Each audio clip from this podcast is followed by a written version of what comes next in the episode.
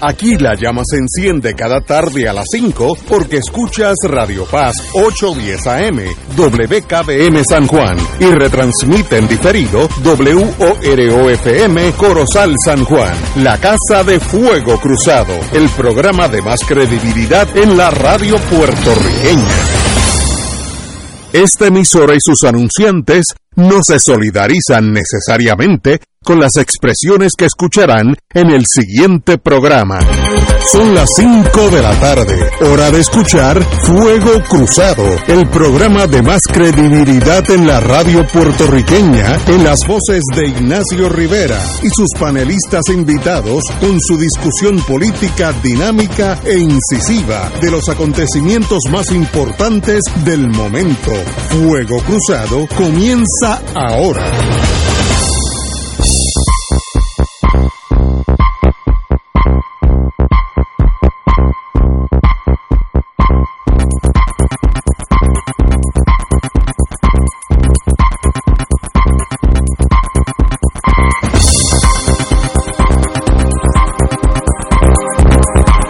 Tardes, amigos y amigas de Fuego Cruzado. Hoy es un miércoles agitado. Tenemos que hablar de energía eléctrica, como diría Benny Frankie Cerezo, es el pie forzado para hoy, y del contrato de Luma y todas las ramificaciones. Los tribunales hasta tienen un caso nuevo. Bueno, vamos a ir poco a poco. Pero lo importante es que hoy es miércoles. A mi izquierda está el compañero don Héctor Rachel, secretario de Justicia hace unos años, compañero. Muy buenas tardes a ti, a Héctor Luis y la audiencia de este programa, especialmente el área oeste. Usted siempre tira para el oeste. Oye, ese hombre tira, me da la impresión que tú Yo eres soy del oeste. fiel. y mi- como yo digo, mi, mi alcalde de San Juan favorito, Héctor Luis Acevedo. Muy buenas tardes. Muy buenas tardes, muchos saludos a Héctor Richard, procedente de Aguadilla, y a Ignacio Rivera, procedente de muchos sitios. montañas de Adjunta. Salió de adjunta, pero se perdió en Eh, el camino. Eh, sí, he dado bandazo. Oye, yo quiero, qué bueno que me recordaste esto. En la vida, la- en la vida, eh, hay un dicho en, en inglés: The better things in life are free. Las mejores cosas de la vida a veces son gratis.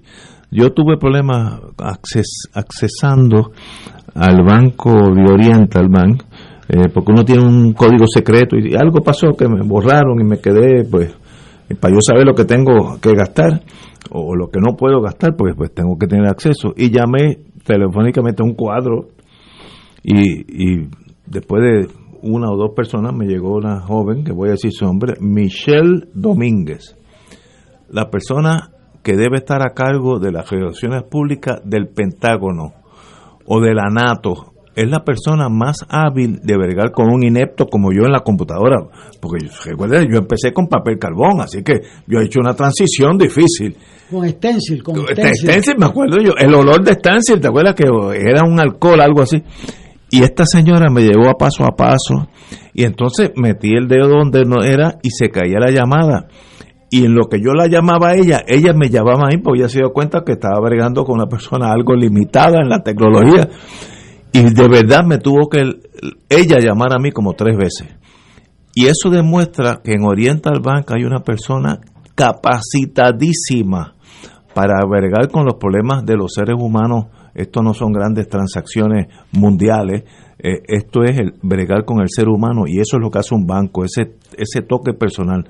Tanto así que me recordé el nombre y dije, mire, la voy a mencionar por usted porque usted es una, un oficial del banco extraordinario. Si yo fuera presidente del mundo, y si algún día llego, pues se lo dejaré, se lo dejaré saber, usted va a estar va a estar a cargo de todas las comunicaciones en el Pentágono, porque de- debiera estar ahí.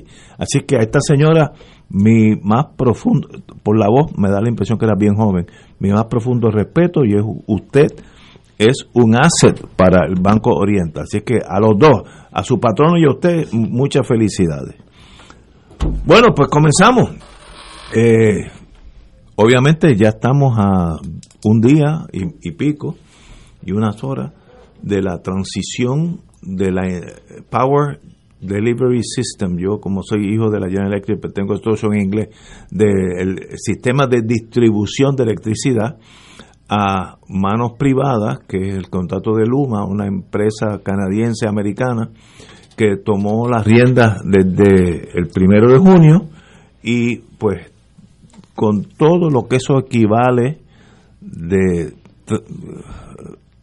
eh, ajustar un sistema que lleva 60 años de una forma, entrar un ente privado, el cobro, las direcciones, eh, el personal, quiénes voy a entrar, eh, quiénes, quiénes entraron a Luma, quiénes no entraron, dónde yo busco los otros empleados. Hay miles, miles de problemas administrativos cuando una empresa toma otra. Eso toma un tiempito ajustar. Eso, no es como un switch de la luz que tú prendes y apagas. No, eso toma meses en lo que se eh, el sistema logra lo que la masa crítica para que funcione solo. Pero en Puerto Rico eso tú le añades un cóctel, le añades una dosis de emociones, una dosis de cómo debe ser el país. Aquellos que piensan que el país debe tener todos los bienes del Estado, pues piensan de una forma y es, legítimo.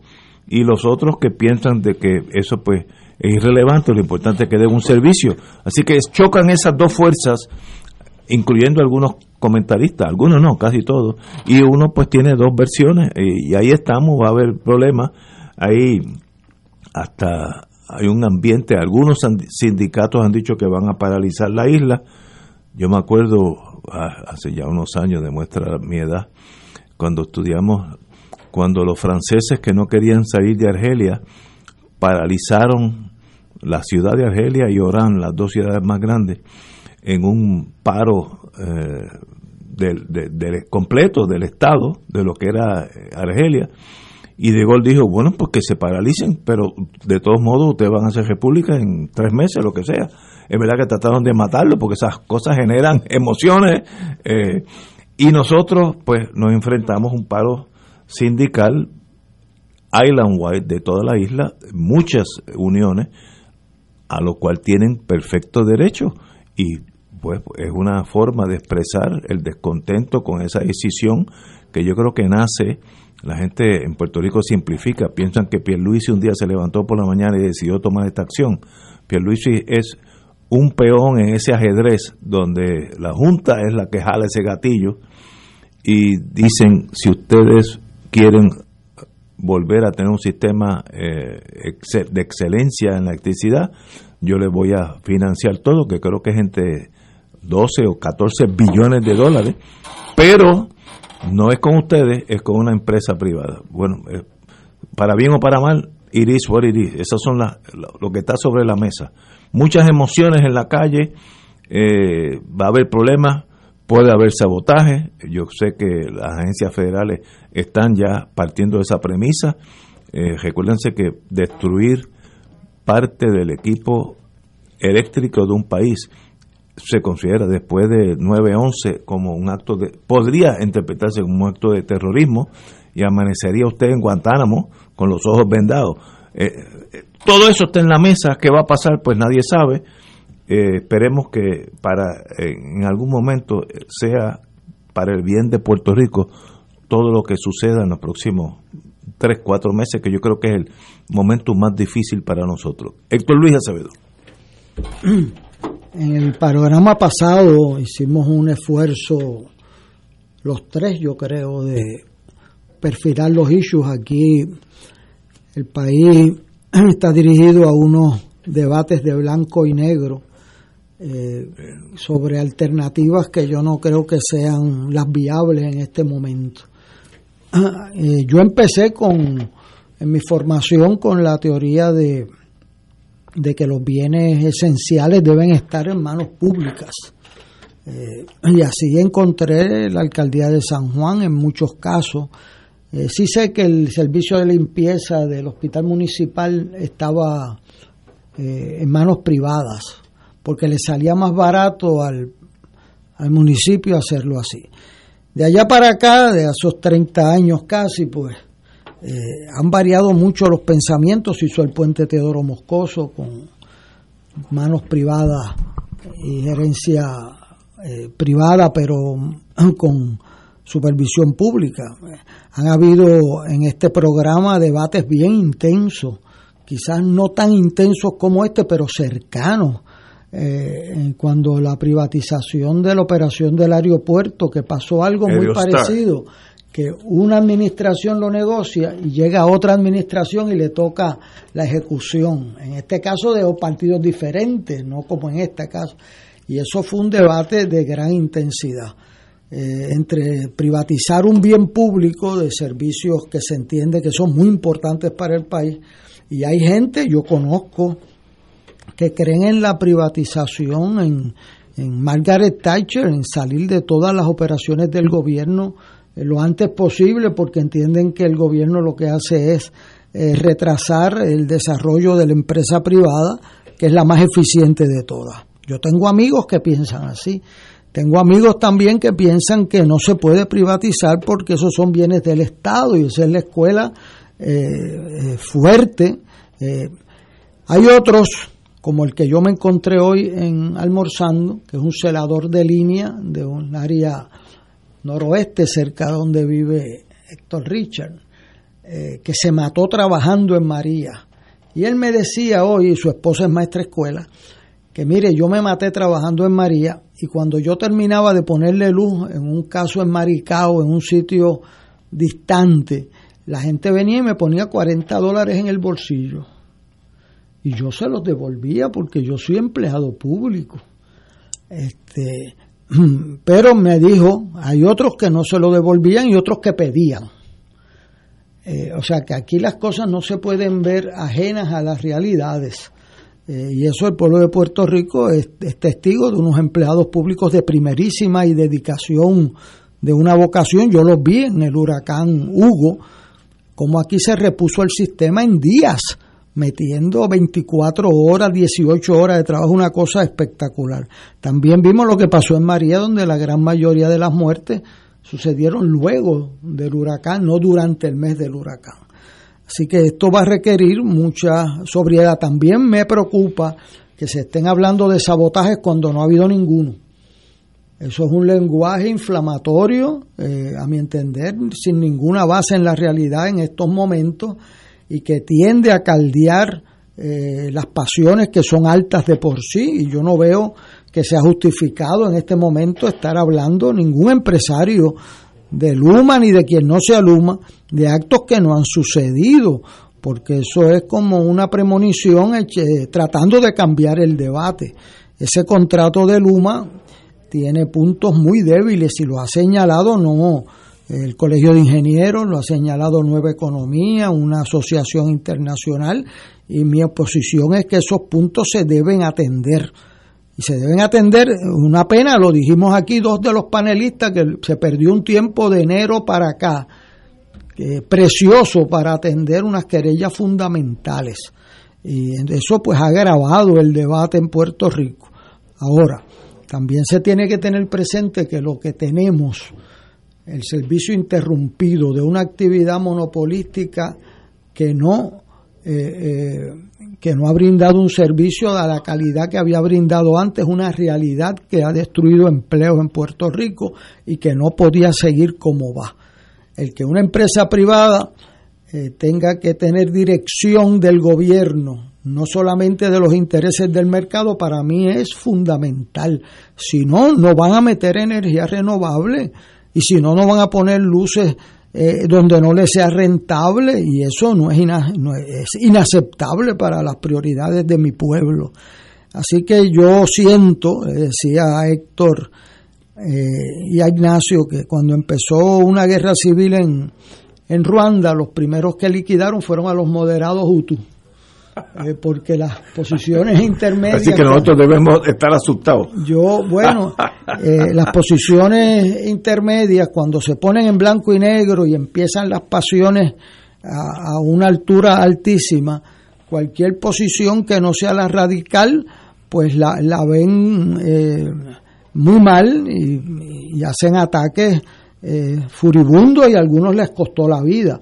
Yo creo que eso es lo que yo pienso, que en esta situación el pueblo de Puerto Rico, con su gobierno electo, por el cual yo no voté, ni votaría de nuevo, ejerció en nombre del pueblo de Puerto Rico un contrato y los contratos los protege la Constitución de Puerto Rico y la de Estados Unidos. Por lo tanto, tú puedes enmendarlo con el consentimiento de las partes, salvo que hay engaño, dolo, etcétera. Así que mi convocatoria es al gobernador a que inicie una negociación y me dio mucha pena que vinieran con un comunicado de prensa lo que tenía que ser una enmienda, porque la enmienda no era ninguna bobería, era que si aquí hay un huracán, el contratista no puede coger los bártulos y dejarnos e irnos. Eso es una enmienda importante, bien, importante, porque nos pasó. O sea, no es un huracán de embuste. También el asunto de ir a una energía renovable eh, es bien importante para nosotros y hay eh, el que se costeen los, las inversiones, porque aquí parece que socializaron las pérdidas y capitalizaron las ganancias eh, ese término a mí me ofende y creo pues que se tiene que trabajar para que eso rinda un balance mucho más razonable. atendido eso, pues mi reconocimiento a aquellos que le han dado su vida al servicio público honrado, al que no permite fraude ni permite propina y que se dedica como el que vi hoy, un celador de línea entregado. La mujer me decía, mire, ese hombre le metió 14 y 18 horas con el huracán María. Pues ese es el orgullo que yo siento por esos trabajadores. Hay otros que no han seguido esa norma eh, y eso pues eh, ocasionó junto a otros incidentes pérdida del respaldo del pueblo. Así que caminos intermedios se hacen más difíciles, pero por angostos que sean, si son los correctos, necesita alguien que le dé voz y esperanza. Extraordinario. Vamos a una pausa, amigos, y regresamos con el amigo don Héctor Richard. Fuego Cruzado está contigo en todo Puerto Rico. ¿Tienes cáncer de páncreas o del pulmón? Si has recibido terapia y el cáncer continúa avanzando, no pierdas la esperanza. Existen nuevas terapias basadas en el perfil molecular para pacientes de cáncer de páncreas o pulmón, disponibles en Puerto Rico únicamente en Pan Oncology Trials. Llame hoy al 787-407-3333, 407-3333, Pan Oncology Trials, ofreciendo protocolos de tratamiento con la ciencia más avanzada para combatir el cáncer. De todo un poco, con Manolo Almeida, el más ameno en tus mañanas por Radio Paz 810 AM, de martes a viernes a las 9 de la mañana. Notas positivas, salud, ambiente, negocios y entretenimiento. De todo un poco, martes a viernes por Radio Paz. ¡Estamos vivos!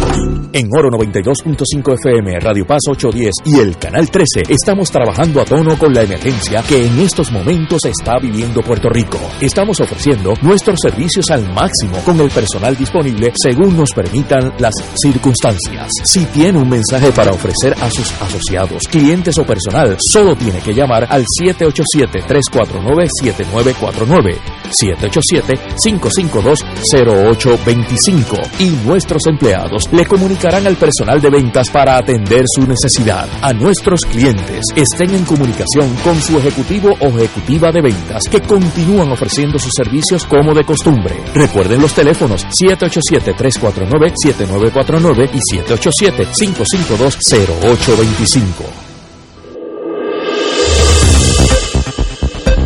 Y ahora continúa Fuego Cruzado.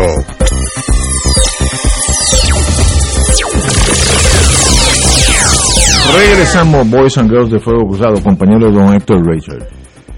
Si nos despegamos un poco del, fragor que tenemos al frente y pensamos que Puerto Rico quiso diseñar una política pública que se encaminara a buscar una solución al problema energético a corto y largo plazo vemos que a pesar de los esfuerzos que algunos sectores hicieron de ambos partidos y personas no vinculadas a partido alguno, eso no logró el respaldo de todos los estamentos de la sociedad. Y tenemos unos, unos grupos que por intereses muy particulares están eh, empujando una, un lado y otro como si la única realidad fuera Luma y por otro lado los UTIER y los gerenciales. Ese no es el problema. El problema es, tenemos un sistema energético confiable. Esa es la pregunta. Esa es la pregunta. Esa es la pregunta. Eso, eso Tenemos es lo que quiere el pueblo, un un, sistema sistema confiable. Confiable. privado o público Esa es la pregunta. Y si lo que se está haciendo conduce a que tengamos, si no lo tenemos ahora mismo, y aspiramos a ese sistema, si está en el paso correcto en esa dirección. Eso tenemos que mirarlo, sin ninguna pasión. Tenemos que mirar, esa es la realidad. La realidad es que si Puerto Rico no tiene un sistema energético que sea también costo efi- eficiente, se nos va la vida. Porque toda la idea de industrialización Todo. para Puerto Rico, que regresen las plantas y todo, es si existe ese sistema o si la alternativa, el sistema que tenga Puerto Rico permite que privadamente se hagan unos mini redes para que esas industrias se puedan suplir de un combustible y de una energía preferiblemente renovable a un costo razonable y confiable. La decisión en Puerto Rico es vamos a no dejar que esas redes nazcan porque compiten con la autoridad. Y desde el punto de vista financiero yo entiendo la preocupación. Si tú estás ahogado en deuda y entonces vas a dejar los recursos eh, a un lado que no te van a entrar, pues entonces vas a estar preocupado. Pero el tema es qué es lo que tenemos hoy en día. Por eso lo, trato de centrar en una política pública que a mi juicio es correcta, pero que no ha sido aceptada por, por la sociedad en general. Hay mucha confusión y se reduce a quien grita más de un lado y de otro. Entonces, llevamos yo no sé cuántos días hablando de lo mismo, pero no tenemos en ningún momento una discusión de cómo este sistema va a ser confiable y va a ser en algún momento más asequible. Y estamos hablando de transmisión nada más, pero aquí hay servicio al cliente. O sea que es que parte de lo que está privatizado. ¿Es este sistema que acaba de comenzar superior al que teníamos anteriormente? Hay que verlo, porque no de un día a otro esto va a cambiar. También tenemos que pensar que la autoridad de energía eléctrica, como las demás eh, entidades gubernamentales, tienen una cultura también de trabajo. Y eso a veces se menosprecia por los financieros y, y los que se le llamaba por un querido profesor mío, Santos P. Amadeo, Flying Fish Experts. O sea, que llega así, ¡pum!, de golpe, y todo está arreglado y me voy con el cheque. Este, pues, pues no es tan así. no es tan así. Hay, hay que ver que las cosas tienen su manera de hacerse, tienen su visión, y que de golpe y porrazo, si vas a cambiar eso, y no tienes una política pública aceptada por toda la sociedad, me van a haber muchas ronchas. Y si nosotros nos quedamos en el discurso que oímos y no en lo que se hace, ¿y por qué se hace? Pues vamos a hacer un, un eh, ejercicio estéril. Porque, ¿Por qué tenemos que seguir hablando de esto? Pues mire, si, si usted, el sistema que diseñó el gobierno para manejar el, el- tema de empleados, eh, de recursos humanos, de cómo utilizar mejor esos recursos humanos si no quieren trabajar en, en, Luma, en otros estamentos gubernamentales. Se pl- planteó la posibilidad que fueran a ir por destaque a municipios, eso pues no, pues no voló, pero hay que aplicarle al tema de recursos humanos una sabiduría de recursos humanos. Y ese es un problema distinto al que estamos hablando de la energía confiable, porque las personas que vayan a trabajar en poner ese plan de energía confiable, pues han de ser empleadas por el nuevo patrono. Eso no, no hay quien lo despinte. Y los que no desean entrar en ese canal, pues tendrán los empleos que supuestamente están garantizados. Poco veremos si hay los fondos para más allá de, de unos meses en adelante. Pero para eso está el gobierno. El gobierno tiene que también salirse del tema este de, de que pues yo voy a hacer esto y qué, yo esta es mi solución. Bueno, no, esa es la solución de todo. No, no puede ser que, que el presidente de la Cámara sea un gobierno, el presidente del Senado otro y la fortaleza otro, porque eso no es gobierno. Eso podría ser, eh, vamos a llamarlo, una anarquía funcional. a lo mejor una anarquía funcional. porque, mira, algunas cosas pasan. Pero cuando vamos a ser gobierno y la función de gobierno es gobernar, nos quedamos en neutro. Porque todo se cancela, unos a otros se cancelan. Y entonces vemos que no hay ni un diálogo real. Lo que hay es cada uno habla, pero no, no viene a la mesa de la conversación, como yo siempre he estado diciendo, que es lo que este país necesita, que haya una acción de conversación y de entendimiento, no de claudicación de nada, sino si uno viene a ver cuáles son las grandes diferencias, no son tales, son diferencias de que yo lo hago así y yo lo hago asado. Pues mira, no, eh, aquí nos olvidamos que el pueblo de Puerto Rico fue a las urnas y nos dio un modelo que tenemos que seguir. Y nadie, nadie ganó. nadie ganó. Todo el mundo ganó, pero nadie ganó. Entonces, ¿eso de qué dice? Pues que todo el mundo tiene que compartir lo que se ha de hacer de buena fe, con buena actitud y con buena información y sin egos. Que esa es otra. O sea, yo no voy, puedo parar en la escalinata del Capitol, digo, se hace lo que yo digo. Pues mira que no. Nadie puede decir eso. En Puerto Rico nadie puede decir eso. Aquí no existe esa Pero hay muchos políticos que piensan así. Bueno, pero por eso te digo. Ahora mismo. Por eso te digo que los egos nublan entendimiento y visión. Estoy de acuerdo. Ese es el problema. Entonces, el pueblo que sí es sabio los está mirando y le va a pasar factura. No, crea que el pueblo está durmiendo, está mirando y va a pasar factura. Y las personas que tienen la oportunidad de hacerlo bien y no lo hacen, van a pagar. ¿Sí? Porque no es que vaya a haber un verano del 19 otra vez, o que vaya a haber una huelga que no se muevan ni los ni el viento. Eso no, no, no está en el mundo de la realidad en Puerto Rico. Y se está abusando del discurso público para gobernar por miedo. Y eso tampoco es bueno. Porque uno puede intentar gobernar por miedo,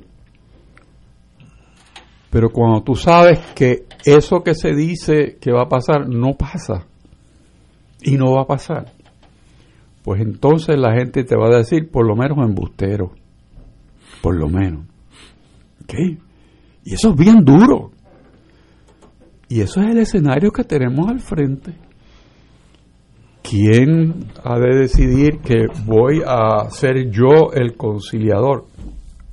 Soy yo el que voy a traer la gente a la mesa. No porque yo sea el más importante, sino porque quiero ser instrumento de cordura. Quiero ser instrumento de solución. Quiero ser instrumento de paz Quiero ser instrumento de entendimiento. ¿Quién es? ¿Dónde está ese líder? Ese líder hace tiempo que no, no está en el horizonte, no, no se ve ni el humo del barco en el horizonte, ese líder todavía no aparece. Aparecerá porque la, los vacíos generan sus propios líderes, así que eso va a pasar. pero ahora mismo en el horizonte yo estoy mirando con los con los eh, eyeglasses, eh, ¿cómo se llama? Los binoculares. Los binoculares, no veo nada en el horizonte, así que ese líder no está.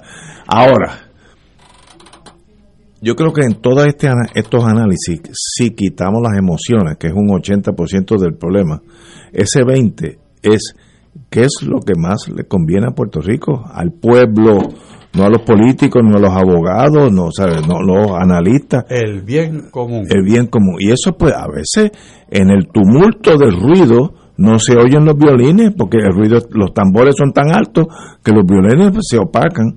¿Alguien ha pensado qué es lo que le conviene a Doña Yuya allá en el Monte Aguilar, en Anuta, que se le va la luz cada cada 10 días, dos días, hace años, no es ahora. Eh, eso, en eso, San Juan todos los días. No, y en San Juan hay, hay bolsillos. A mí, a mí no me pasa tanto, pero hay bolsillos que toda la semana tienen problemas. Pues eso es, ese es el mundo que queremos en el siglo XXI. Pues vamos a, vamos a una pausa y regresamos con este tema. ¿Qué hacemos? ¿Hacia dónde vamos? Ya mismo, vamos a una pausa. Fuego Cruzado está contigo en todo Puerto Rico. Por más de un siglo, juntos hemos encontrado en la YMCA de San Juan un lugar seguro donde desarrollar nuestro potencial. Aquí encuentras una variedad de programas deportivos, educativos y de bienestar, como gimnasio, yoga, natación, baloncesto, y centro preescolar. En la YMCA te fortaleces física y mentalmente y floreces. Redescubre hoy todo lo que la Y tiene para ti. Visita ymcasanjuan.org.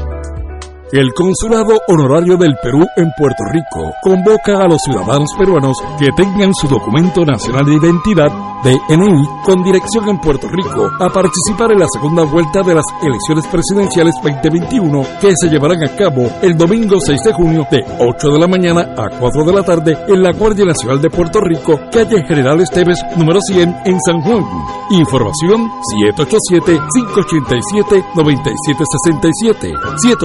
787-587-9767. 787-587-9767.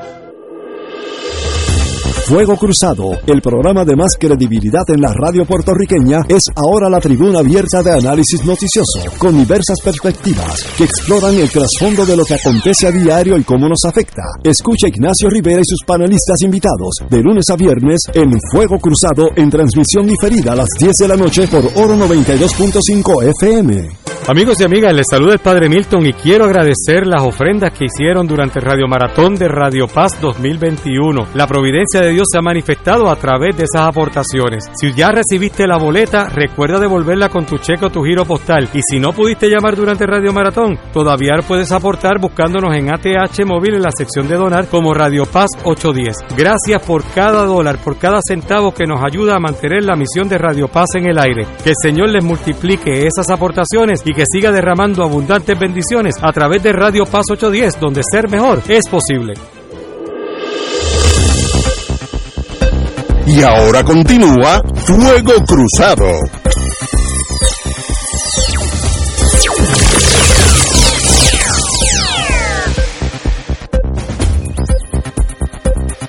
Amigos y amigas, yo, yo tengo un amigo mío que es dueño de un restaurante que es muy querido. Acá rato estoy allí. Y es el, que nos vas a invitar. eh, con, con mucho gusto. Es griego de paso, Teo.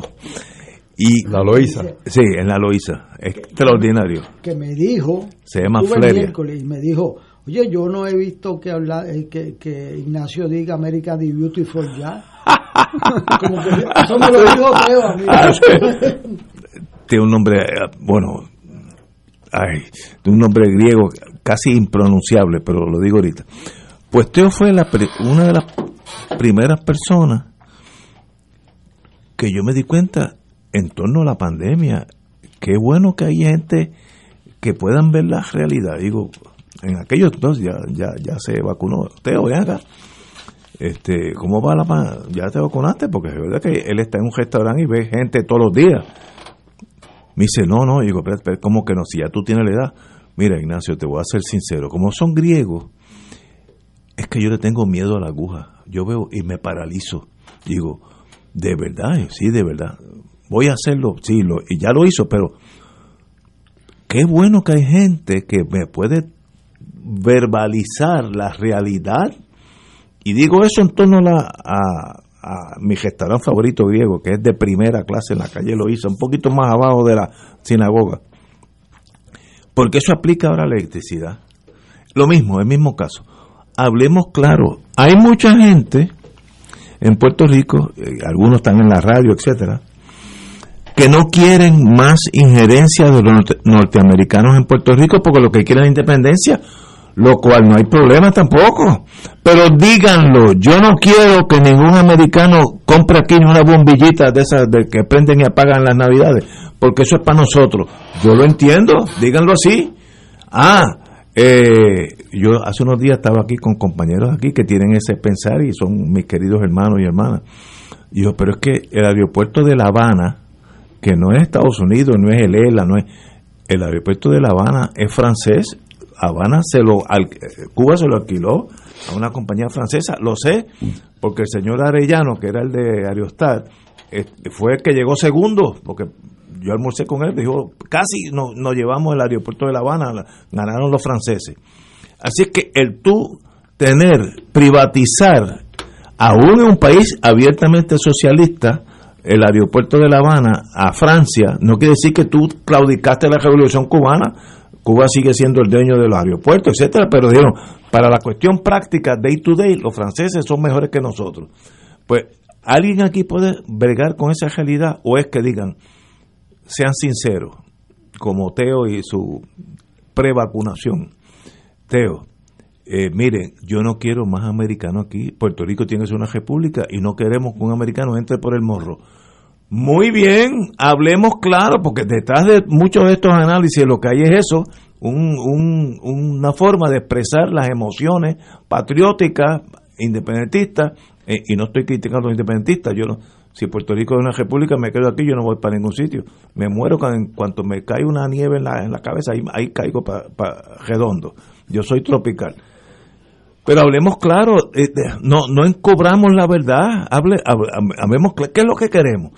Queremos un sistema del Estado, aunque no funcione y sea un desastre y sea carísimo, cinco veces más caro que Alabama, o queremos un sistema privatizado con una compañía, que en este caso es americana, porque si hubiera sido francesa es lo mismo, como La Habana. No, no, no, no. Eso le, ¿sabe? Incomoda a la gente porque ¿cómo es que La Habana hizo eso? ¿Es traición a los postulados de Fidel Castro? No, es una decisión práctica de día a día. Lo que queremos es que el aeropuerto de La Habana sea un imán a todos los visitantes del mundo. Mientras más mejor lo corran, mejor. Lo mismo con la electricidad aquí y no tiene que ver con que si uno es antiamericano o americano o antipuertorriqueño, aquí se mezcla todo con el estatus y entonces hay muchos análisis forzados. Eh, señores, esta transición va a ser dolorosa. Yo cuando tuve 10 años en General Electric me di cuenta que cuando General Electric compra una, una compañía, lo primero que dicen, nada va a pasar. Todo el mundo está seguro en su puesto, eh, no hay una, una transición en inglés se decía seamless, sin, sin, sin arruga, sin arruga, sin costura. Sin, costura. Esto va a ser, nadie se da embute. Llega un momento donde la nueva empresa no va a tener dos contables haciendo la misma cosa, eh, dos janitors limpiando el mismo piso, y hay un proceso de eliminación. Usualmente el que compra elimina los, los comprados, vamos a ponerlo así eso es normal, que es doloroso, pues seguro que es doloroso. Eso, eso no hay forma de decir que eso no es sin angustia, que hay gente desplazada, eso es cierto. ¿Cuál es la solución?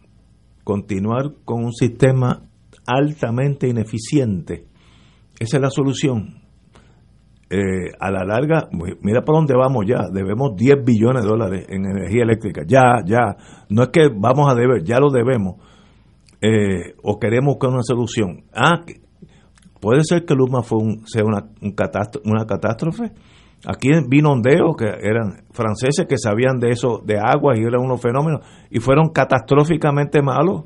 Yo tuvieron que ir, perdieron, hace unos días hablé con un abogado que había sido abogado de, de los franceses, de Ondeo, perdieron más de 100 millones de dólares net cost para ellos. O sea, cuando salieron de aquí, salieron menos 100 millones Pues miren, pues mala suerte, pues los franceses perdieron, fue un, un, una decisión de Puerto Rico errónea. La del aeropuerto fue correcta, las carreteras que, está, que se están privatizadas, uno se da cuenta porque no hay boquetes. Yo, yo las corro de vez en cuando y yo, yo sé las que están privatizadas porque es perfecto. Eh, y, de ahí brinco a una boca calle y cuatro brincos esas de aquí. Este, eh, ese, hablemos claro, quitemos las emociones, admitamos, mira, yo lo que quiero es un país socialista o independentista y no quiero un americano aquí. Eso es entendible, yo no tengo problema con eso. Ahora, no me mezcle la decisión de, de, la electricidad o de, o de mañana sea agua o los puertos con una, unas eh, emociones eh, de otra índole que quieren cambiar el sistema. Bueno, pues eh, para, eso es que hay elecciones cada cuatro años. En estas últimas elecciones, los dos partidos mayoritarios sufrimos una gran sorpresa porque nos dimos cuenta que no estamos haciendo un buen trabajo, ninguno de los dos. Y ya, vamos cuesta abajo, como dijo Gardel. Si, si, no nos, si no nos enderezamos los dos partidos mayoritarios, vamos a ser minoría ya mismo, los dos. Pues bien que pase, tampoco hay problema. Ahora, hablemos la verdad, como me dijo el compañero, el dueño de Fleria, allá, el restaurante griego, mire, dígame las cosas como son. Y es tan fácil uno comunicarse, pero todo eso se envuelve, como dijo Winston Churchill, in a bodyguard of lies. Se, encubre todo con una sombrilla de mentiras y emociones eh, y buscan un racionamiento para otras. Eh, son gente inteligente la que está en la radio usualmente, digo, casi, casi sin excepción. Eh, pero hablemos claro, ¿queremos un sistema mejor que el que tenemos? Sí. ¿Se puede hacer privadamente? Sí. ¿Se puede hacer públicamente? Sí. El Estado escoge. Yo no tengo problema, como yo he dicho varias veces, Texas, la ciudad de Austin, tiene uno de los mejores sistemas eléctricos según los formularios esos que cada año eh, examinan y es, no es ni privado, es del municipio de Austin, no es ni del estado de Texas, del municipio. Corre un sistema eléctrico perfecto, uno de los mejores en Estados Unidos. Y también está con, con Edison en todo Nueva Inglaterra, privada. Los dos son viables, pero que funcionen. Ese es el único trick, que funcionen. ¿Cómo nosotros caímos en, en deber 7, 10 billones de dólares en electricidad? Es una negligencia imperdonable a nuestros políticos, todos los que están allí, porque eso es culpa de todos nosotros. Ahí, no vino ni Luma, ni Ondeo, eso es nosotros quebramos esa empresa. ¿Qué hacemos ahora? Pues miren, hay dos decisiones, mejorar la que tenemos y se puede hacer, o privatizar la que tenemos y es más rápido porque, porque no, no, no hay que... Eh, arar con, con toda la tara de problemas que tenemos. De verdad que es difícil esa decisión, es dolorosa, va a haber mucha gente afectada, usualmente los, los, los más, eh, los empleados de línea son los que más se afectan. Cuando digo línea, no solamente line officers, sino administrativamente también.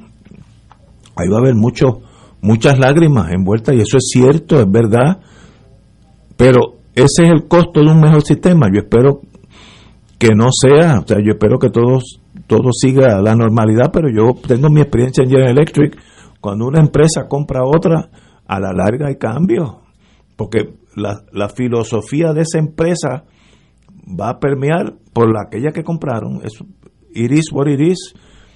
Le deseo lo mejor a Puerto Rico en este sentido, porque ahí estamos todos, porque sin luz nosotros estaríamos aquí nosotros tres hablando nosotros. Vamos a una pausa, amigos.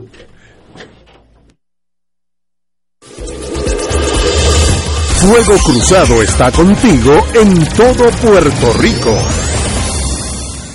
¿Tienes cáncer de páncreas o del pulmón? Si has recibido terapia y el cáncer continúa avanzando, no pierdas la esperanza. Existen nuevas terapias basadas en el perfil molecular para pacientes de cáncer de páncreas o pulmón, disponibles en Puerto Rico únicamente en Pan-Oncology Trials. Llame hoy al 787-407-3333, 407-3333, Pan-Oncology Trials, ofreciendo protocolos de tratamiento con la ciencia más avanzada para combatir el cáncer.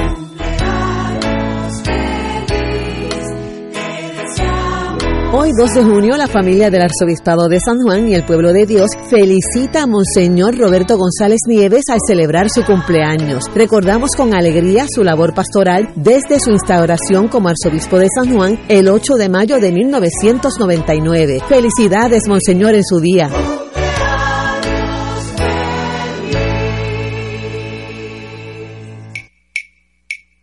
De todo un poco, con Manolo Almeida, el más ameno en tus mañanas por Radio Paz 810 AM, de martes a viernes a las 9 de la mañana. Notas positivas, salud, ambiente, negocios y entretenimiento. De todo un poco, martes a viernes por Radio Paz. ¡Estamos vivos! AESA, la pequeña gigante, te invita a sintonizar su espacio radial AESA Informa. Todos los jueves a las 4 de la tarde se estará ofreciendo información relevante a los pensionados y jubilados de Puerto Rico. Te esperamos a esa imparable, auspiciado por MMM Alianza.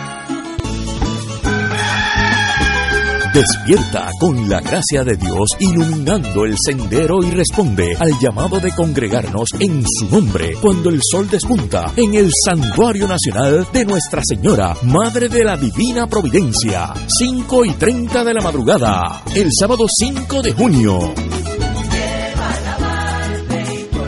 Para otra misa de madrugadores, la celebración eucarística que se ha convertido en tradición y fuente de bendiciones para la familia católica. Por motivo de la pandemia, se practicará el distanciamiento físico recomendado y el uso obligatorio de mascarillas. Se llevarán a cabo confesiones previo a la Santa Misa. Participa en este encuentro mensual y comienza el fin de semana en paz y renovado, asistiendo o escuchando la transmisión en directo. Misa de madrugadores por Radio Paz 810 AM o Radio Paz 810.com y oro 92.5 o radio radiorofm.com. Info santuario de la providencia.org 787-646-9448. Y ahora continúa Fuego Cruzado.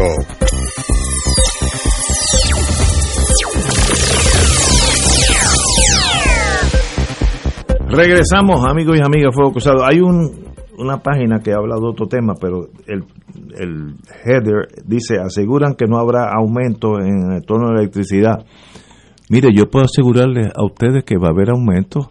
Es imposible arreglar este sistema sin aumentar el costo. Primero que la, el plan de pensión está en cero. Si vamos a arreglar el sistema, lo vamos a pagar todo el que diga que no va a haber aumento, pues está soñando. Eso lo dijo el jefe de Luma. Yo yo discrepo de ese señor. no, pero es que él no te dijo eso nada más. en ese momento. No, en este momento. bueno, muy bien. Pues es más inteligente. Tenía oye, no habrá sido el abogado aquí el que está al lado mío que lo dijo. En este momento. Y ahí, pues, por ejemplo, bueno, si mañana el rey de Saudi Arabia se levanta por el lago de Noé y dice, yo necesito 3 trillones de dólares en seis meses se duplica el precio del petróleo. Aquí no va a haber aumento. ¿Dónde vivimos nosotros? En una fantasía. Nosotros no controlamos quién emite eso ah, y va a haber aumento. Mire, con todo igual, si todo se queda igual y el rey de Saudi no, no levanta el precio del petróleo, la OPEC, eh, tiene que haber aumento si se va a mejorar el sistema. En Puerto Rico la, la última turbina generatriz que está en Aguirre y Palo Seco, etcétera, se pusieron en los, años 70, early 70s, lo sé porque yo llegué a Puerto Rico con la General Electric en ese momento. Hubo dos turbinas suizas que se pusieron Brown Boveri. Brown Boveri de Hernández Colón, excelentes turbinas en los 70. Nadie ha dado un tajo más y esas turbinas, igual que el carro suyo, un día se va a dañar eh, ¿hay planes para sustituir esas turbinas? ¿O sencillamente cuando se dañe una turbina va a haber apagones como hubo en Cuba hace unos años? Cuatro horas sí, cuatro horas no, cuatro horas sí, cuatro horas no. Eso es nuestro futuro. Así que no digamos que no va a haber aumentos, porque también hay que criticar los muchachos. Mire, va a haber aumentos, no lo despista nadie. Va a haber sacrificio este país para pagar lo que debemos Ahora estamos de electricidad, pero a pagar la deuda del Estado va a haber aumentos en todo, en las contribuciones, en la propiedad. Ah, que mucha gente se va a ir, pues eso, eso es given, mucha gente se va a ir. El precio de las propiedades va a bajar. Sí, todo esto es parte del caos económico que nosotros tenemos. Per cápita, uno de los países que más debe del mundo, somos nosotros, del mundo entero, per cápita. Si, si divide la deuda de nosotros, que ciento y pico de millones, billones, contra 3.2 millones de, habitantes, es de los más altos del mundo. ¿Cómo llegamos ahí? Pues mire, ya eso es historia, me da mucha pena. En China fusilan gente, pues el que nos hubiera llevado ahí en China lo fusilan porque allí tienen una forma expedita de salir de los problemas. Pero aquí nada ha pasado y nadie quiere ver que hace cuatro o cinco años, cuatro años, que no pagamos un centavo de la deuda, ni los intereses. Y la gente, eso lo importante es que llegue el cheque de, de, FEMA para irme a comprar un televisor. Ese a la larga chocamos con la realidad y va a ser días bien difíciles. Pues mira, mientras más rápido le metamos caña, más rápido vamos a salir de, de, la, de, la dificultad y vamos a triunfar. Yo he oído la palabra, se, nos va la vida. yo nunca la he oído, esa, esa oración, me, da la impresión que es suramericana, pero adoptada ya. Yo lo he oído las últimas 3, 4 semanas más de 200, 300 veces. Se nos va la vida. Mire, yo puedo asegurarle a usted, de aquí a 3.000 años, Puerto Rico va a estar aquí. 3.000 años. Con o sin se nos va la vida, si electricidad, que si luma, eso es, de aquí a 3.000 años va a haber puertorriqueños aquí, vamos a tener algunos problemas, como siempre en la vida. Así que eso, nosotros somos duros contra la adversidad, el ser humano aguanta. Ahora, el no enfrentarse a los problemas es parte del problema. Hay que enfrentarse al problema y salir magullado con uno que otros moratones, sí, pero vamos a salir. Compañero. Bueno, yo creo que tenemos tres puntos eh, muy importantes en nuestras manos. Eh, esta es la primera vez que tenemos un capital tan grande en Puerto Rico sin usar en toda nuestra historia. Em, yo les contaba que en el 44 vinieron 64 millones de dólares de impuestos del RON y el presupuesto era 52 millones y esos 64 no estaban presupuestados. Bueno, ahora mismo tenemos, según la Junta Fiscal, 100. Vamos a decir que tengamos 60 billones, entre ellos 10 billones de pesos para energía eléctrica, para restaurar la red de energía eléctrica. Esos son 10 billones, eso no caben en este salón, Ignacio, a billetes de 100. Ahora, ¿qué hacemos con esos billones? Mi impresión, y yo no soy un experto en el área, es que si nosotros invertimos, y eso necesita una política pública del Estado, esos billones de dólares en infraestructura de energía renovable, ¿qué es lo que caracteriza la energía del sol? Que es la que dice el Colegio de Mayagüez, lo dice la Agencia Internacional de Energía, que es donde debemos invertir. Esa energía requiere un alto volumen de capital al principio y luego abarata el costo de energía. Nosotros coincide con que tenemos hoy un costo, una gran cantidad de capital para poder rehacer la energía de Puerto Rico. Si nosotros lo que hacemos son tubos de diésel, tubos de gas, etcétera, pues sabemos lo que va a pasar. Ahora, si nosotros cogemos ese dinero y lo invertimos en una manera, no todo, ¿verdad? Pero una manera significativa en modificar la fuente de energía de Puerto Rico, en una renovable, eso va a requerir política pública. Una de las cosas que yo quería comentar era que una cosa es la implantación. ¿Quién pone más barato unos postes de luz? ¿Quién restablece en el barrio Los Ángeles de Utuado la luz que se fue más, más, rápido? Pues esa es la alternativa. Y el gobernante tiene que decir, ¿lo puede hacer Ignacio más rápido que Héctor Richard o que Héctor Luis Acevedo? Pues esa es la decisión, ¿cuál es la alternativa? Ahora, cuando tú tienes que ver esto a 10 años, ¿dónde vamos a estar? Pues cómo tú quieres que la energía sea más barata y sea más consistente. Mi impresión es que este es un momento que no se nos repite y requiere que esta energía, esta compañía Luma reciba una directriz del gobierno y diga, mire, el 30% del dinero que ustedes van a tener de fondos federales o 40% me lo inviertes en energías renovables, ¿sabes? Ah, no, que es más barata la de gas, claro, porque para eso es que se dedican ellos, pero necesitan dirección. Lo segundo es que no es lo mismo y eso lo puedo decir con cierto conocimiento, el tener el control de la política pública que el de la implantación. Son cosas diferentes. Son bien diferentes. Si tú le dices a una compañía privada, electrifíqueme Morovio o Villalba, pues te lo van a electrificar en el centro del pueblo, que es donde están los negocios, están eh, las urbanizaciones, donde la inversión rinda. Ahora, eh, electrifícate tal campo, no hay forma que recuperen la, inversión en ese campo. Eso lo tiene que decidir el gobierno. Ahora, ¿quién lo hace mejor? de poner ese cable allá, pues eso es una decisión práctica. Y nosotros antes nos criamos, nos criamos empezando conmigo, la teoría que eso lo tenía que hacer el gobierno, luego la realidad nos asaltó de que no siempre el gobierno era el más eficiente y lo más práctico, yo privaticé basura en San Juan, eso lo mantuvo los otros gobiernos, y la Calderón, lo mantuvo Santini, lo mantuvo Carmen Yulín Cruz. Y, hoy, y hoy el, alcalde Romero, nadie, nadie ha tocado esa decisión de privatizar eso. ¿Por qué? Porque para Yulín, para Sila, para Santini, hacía sentido, sale más económico es más eficiente. O sea, esa es la pregunta. Entonces, ¿qué pasa? Cuando las pasiones están al nivel que tú has señalado de váyanse o quédense o todo o nada, cualquier voz moderada que diga, bueno, en este caso sí y en este no, pues entonces le dice, ah, no, tú estás con el otro. no, yo no estoy con nadie. ¿Qué es lo que le conviene a Puerto Rico? Si tú haces la pregunta incorrecta, es bien raro que tengas la contestación correcta. La pregunta aquí no es qué le conviene al empleado. Los empleados públicos nosotros somos servidores. Es que le conviene al, al, pueblo de Puerto Rico, al consumidor de servicios. Eso es, y eso pues a mi entender le conviene mantener el control de la política pública en manos del gobierno.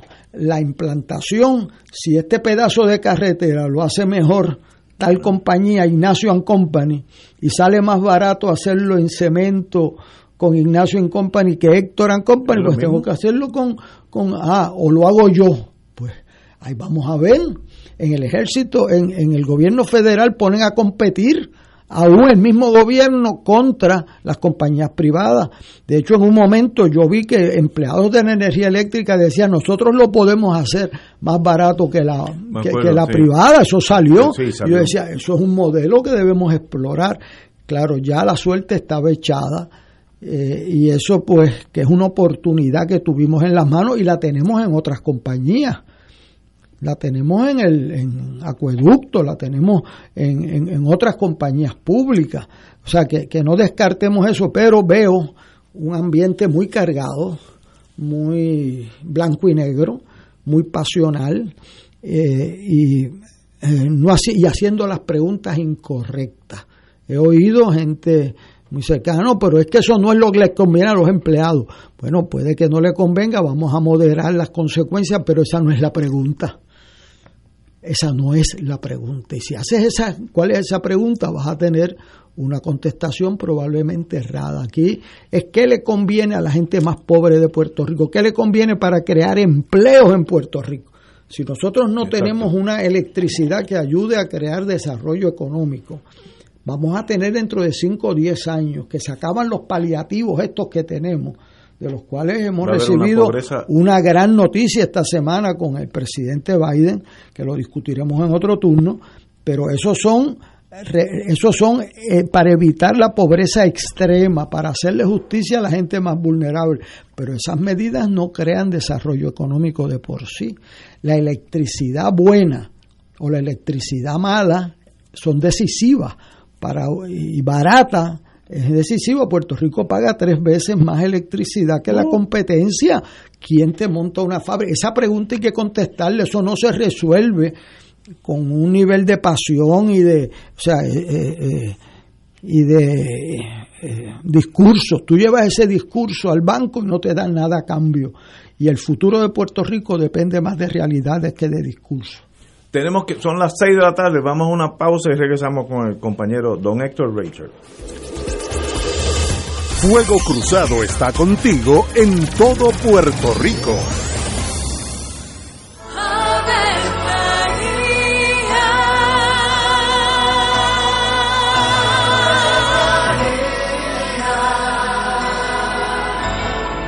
El ángel del Señor anunció a María. Y ella concibió por obra del Espíritu Santo. Dios te salve María, llena eres de gracia, el Señor es contigo. Bendita tú eres entre todas las mujeres, y bendito es el fruto de tu vientre Jesús. Santa María, Madre de Dios, ruega por nosotros pecadores, ahora y en la hora de nuestra muerte. Amén. He aquí la esclava del Señor. Hágase en mí según tu palabra. Dios te salve María, llena eres de gracia, el Señor es contigo.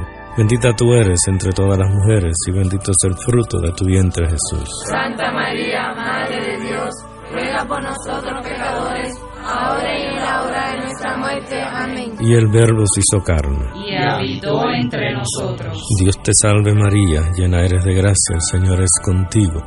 Bendita tú eres entre todas las mujeres, y bendito es el fruto de tu vientre Jesús. Santa María, Madre de Dios, ruega por nosotros pecadores, ahora y en la hora de nuestra muerte. Amén. Ruega por nosotros, Santa Madre de Dios. Para que seamos dignos de alcanzar las promesas de nuestro Señor Jesucristo. Oremos.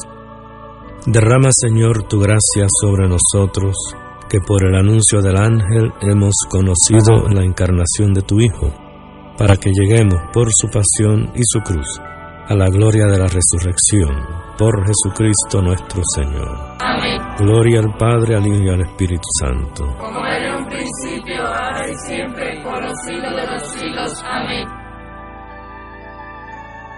Amigos y amigas, les saluda el Padre Milton y quiero agradecer las ofrendas que hicieron durante el Radio Maratón de Radio Paz 2021. La providencia de Dios se ha manifestado a través de esas aportaciones. Si ya recibiste la boleta, recuerda devolverla con tu cheque o tu giro postal. Y si no pudiste llamar durante el Radio Maratón, todavía puedes aportar buscándonos en ATH Móvil en la sección de donar como Radio Paz 810. Gracias por cada dólar, por cada centavo que nos ayuda a mantener la misión de Radio Paz en el aire. Que el Señor les multiplique esas aportaciones y que siga derramando abundantes bendiciones a través de Radio Paz 810, donde ser mejor es posible. Aquí la llama se enciende cada tarde a las 5 porque escuchas Radio Paz 810 AM, WKBM San Juan y retransmite en diferido WOROFM Corozal San Juan, la Casa de Fuego Cruzado, el programa de más credibilidad en la radio puertorriqueña.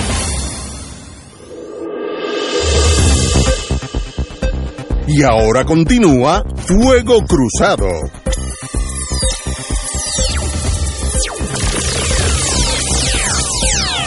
Regresamos, Boys and Girls de Fuego Cruzado. En esta alocución yo me he hablado más de lo de lo posible, de lo debido, y, y pero no hemos dejado de hablar al compañero, el secretario de Justicia, que tiene experiencia en eso porque le, ah, tuvo que dar maceta en aquellos años difíciles. Eh, y tuvo casos difíciles, así que usted está acostumbrado a bregar con momentos difíciles en su en su vida, así que finalizando el tema, ¿cómo usted ve esta Bueno, lo primero, lo primero que yo digo y lo hemos hablado aquí en privado en los en la en los eh, intervenciones de la emisora haciendo sus promociones.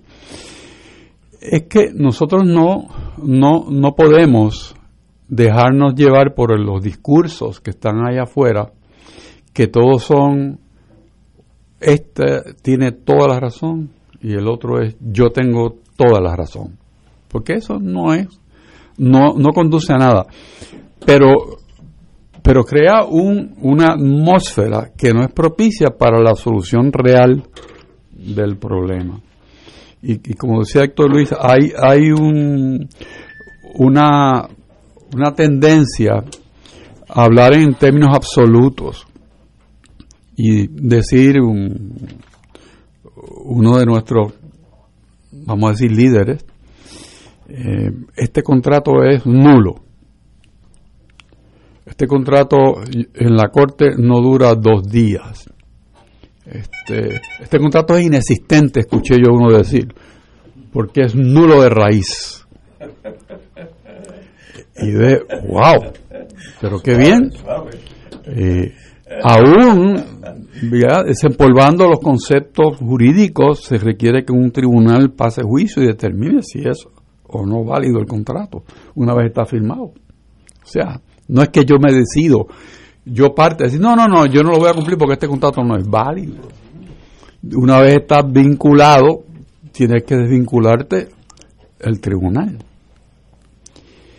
Y Puerto Rico no necesita mucho de ese tipo de discurso, al contrario, Puerto Rico necesita de una de un discurso más real, más con apego a la verdad, con mucho apego a la verdad, y también al conocimiento.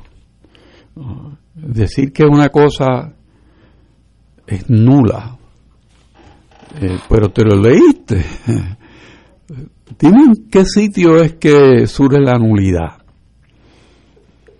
Hay otro que está diciendo que el contrato es nulo porque no se inscribió en el registro de la propiedad. Que es un error. Y uno dice, pero ¿cómo así? Eso no es Y entonces cuando uno mira la ley del registro de la propiedad, que no es tan vieja, este, de estos años recientes, pues tiene muy claramente establecido lo que son las, eh, los desarrollos, eh, vamos a decir, en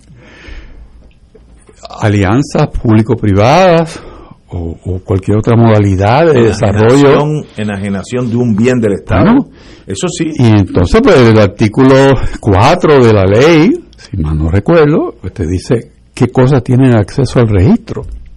¿verdad? Y entonces tú pasas un poco más adelante, llegas a las secciones donde te dicen específicamente qué pasa con un derecho superficiario, qué pasa con un arrendamiento, qué, qué pasa con una alianza público-privada.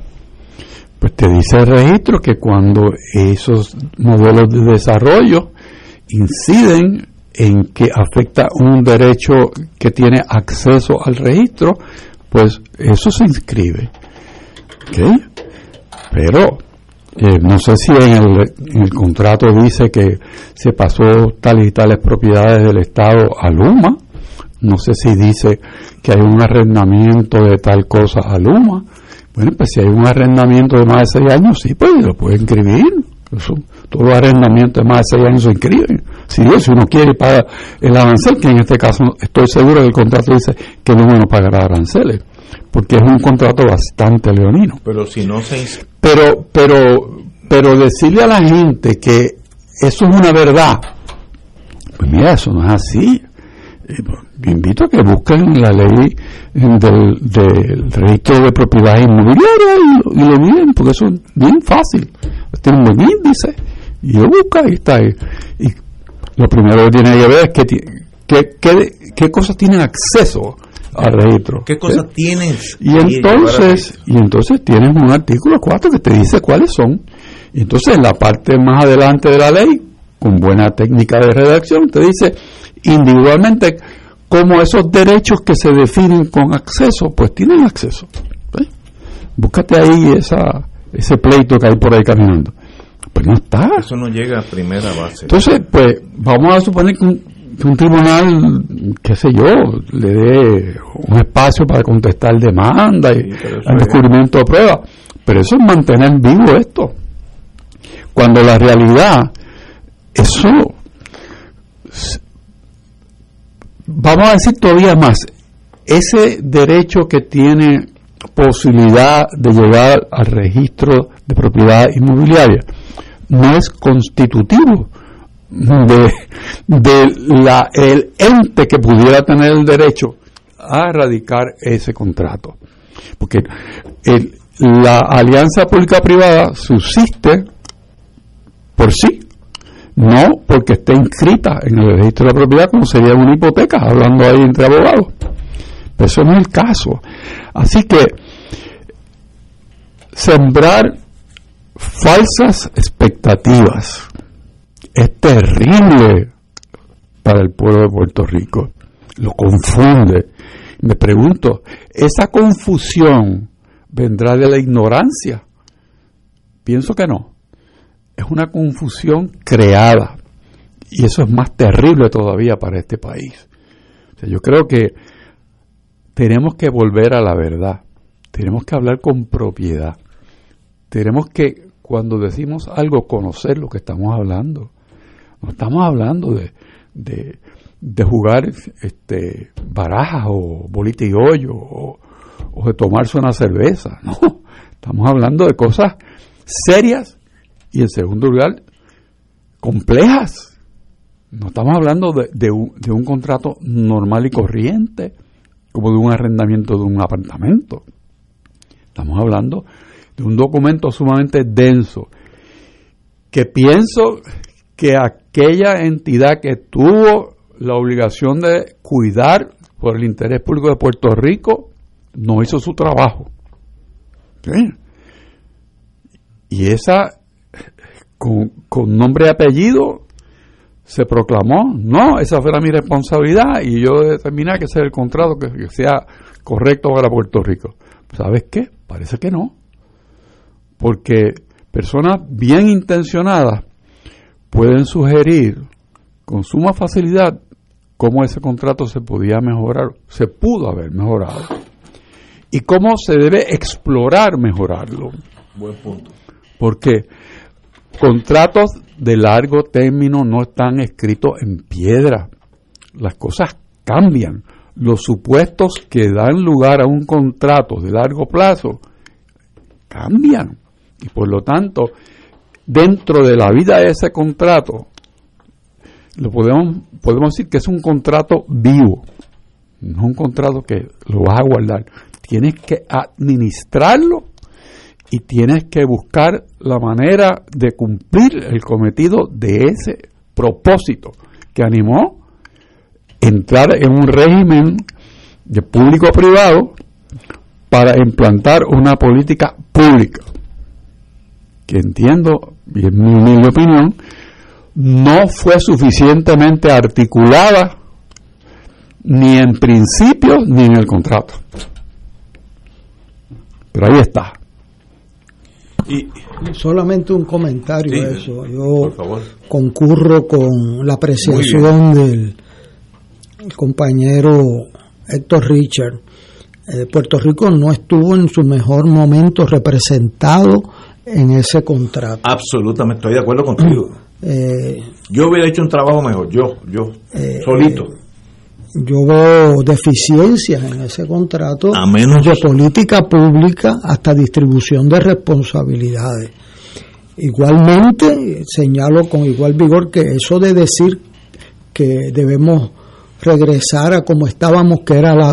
O sea, yo eh, he oído eso de compañeros míos atacando ese contrato, diciendo a que tenemos que volver como estábamos, que es lo mejor. Y eso yo verdaderamente me siento, eh, eh, como decía él, cuando yo estaba en la escuela elemental, ni de coco ni de piña, ¿sabes? Este, eh, yo, me, yo me siento bien, bien triste de que esas sean las alternativas que le den a este país. Eso es terrible y veo la ausencia de memoria de que hace un año nos quejábamos del servicio de energía eléctrica y ahora es el mejor para mucha gente. Pero usted no ha notado eso. Antes nos cerraban fábricas porque no tenían un servicio confiable, toda la semana se iba la luz y entonces ahora eso como que se borró. Entonces ahora el contrato de Luma eh, eh, lo defiende el, gobernador y otras personas, incluyendo personas que yo he, respaldado por su integridad, pero lo defienden con unos defectos eh, claros que, y yo creo que hay que buscar una solución intermedia de mejorar ese contrato. Ellos mismos se dieron cuenta que era bien poco sostenible y vienen a hacer un comunicado de prensa que eso, cualquiera que tuviera dos dedos de frente sabía que un comunicado de prensa no enmienda un contrato este y, que y sí porque por ejemplo la, enmienda que decían que si viene un huracán ahora ahora el mes que viene ellos tenían la opción de que perdí la inversión y me voy. Pues no ¿Cómo tú me vas a abandonar a mí cuando más te, cuando más te necesito? Pues eso yo no creo que debe estar en un comunicado de prensa ni puede estar en un comunicado de prensa una métrica de a cuánta energía renovable vamos a llegar en 10 años, ni cómo vamos a invertir el dinero en esto. O sea, eh, eh, no nos representaron bien. Pues eso hay que enmendarlo. Ese tiene, yo me siento así, claro. El contrato es el contrato, pero yo eh, también lo era el del aeropuerto. ¿Tú no te recuerdas que en este programa, cuando yo no era miembro de él, se, se, trajo el contrato del aeropuerto que castigaba al aeropuerto de Aguadilla, al de Humacao, al de Ponce. Si mejoraba. Si, si, mejoraba, le tenías que pagar a, la compa, Oye, a, que, a, a, los mexicanos. Los por, mexicanos son listos. Oye, pues obviamente el abogado de los mexicanos se comió al, al abogado. Eso no, digo, es que eso era obvio, pero entonces el gobernador García Padilla se dio cuenta de eso y pulsió. No es fácil después que tú tienes un contrato sí. firmado, eso lo sabe Richard. Si el otro lo tiene firmado, ¿por qué va a negociar? Pues tú tienes que elevarle la presión a que el gobernador está bien molesto con eso y no va a permitir esa injusticia. Y si tú quieres una guerra con eso, pues la vamos a tener. Entonces el tipo, ¿qué, qué hizo? Se vio los aeropuertos regionales. Sí. No se, eso es un hecho sí, histórico. Se vio los aeropuertos regionales. Eso es un hecho histórico, pues hay que hacer lo mismo. Esa es una solución intermedia que nos atacan de los dos lados, vamos a estar claros. El que quiere sacarlos, como dice, sacar a toda esa gente de aquí, ese no va a estar conforme nunca, porque quiere el, el, el líder que quiere volver a lo que tenía antes, ese nos va a estar criticando el resto de su vida, porque lo que tenía antes, que parte, no es la única parte del problema, pero es parte del problema pues entonces ese no quiere que miren para acá. Entonces pues quieren volver a lo otro. Y me sorprende la poca memoria de mucha gente de eliminar lo pasado como si aquí no hubiese pasado nada. Este, y entonces la poca memoria también de que ese contrato lo han criticado los ingenieros, lo criticaron este, gente profesional americano, lo ha criticado Nueva Economía porque, como dijo alguien aquí, medio leonino en las responsabilidades este, pues eso pues hay que trabajarlo. O sea, el problema es que se perdieron cinco meses eh, para eso. Claro, yo entiendo por qué no querían posponerlo, porque era posponerlo para no para enmendarlo, era para para ver cómo lo hacían imposible, pero estos cinco meses era para enmendarlo, porque la compañía tiene interés y tiene inversiones. Así que vamos a aprovechar estos meses evitando herir a la familia puertorriqueña, ¿verdad? Claro, hay gente con esto que lo que tienen también interés en destacarse porque esto es un issue político bueno en unos lugares, ¿verdad? Y, y malo en otros. Cuando el tipo de Luma dijo que él estaba totalmente listo para empezar, yo decía, bueno, quien le escribió ese comunicado no sabe de qué rayo está hablando, este, porque es un disparate.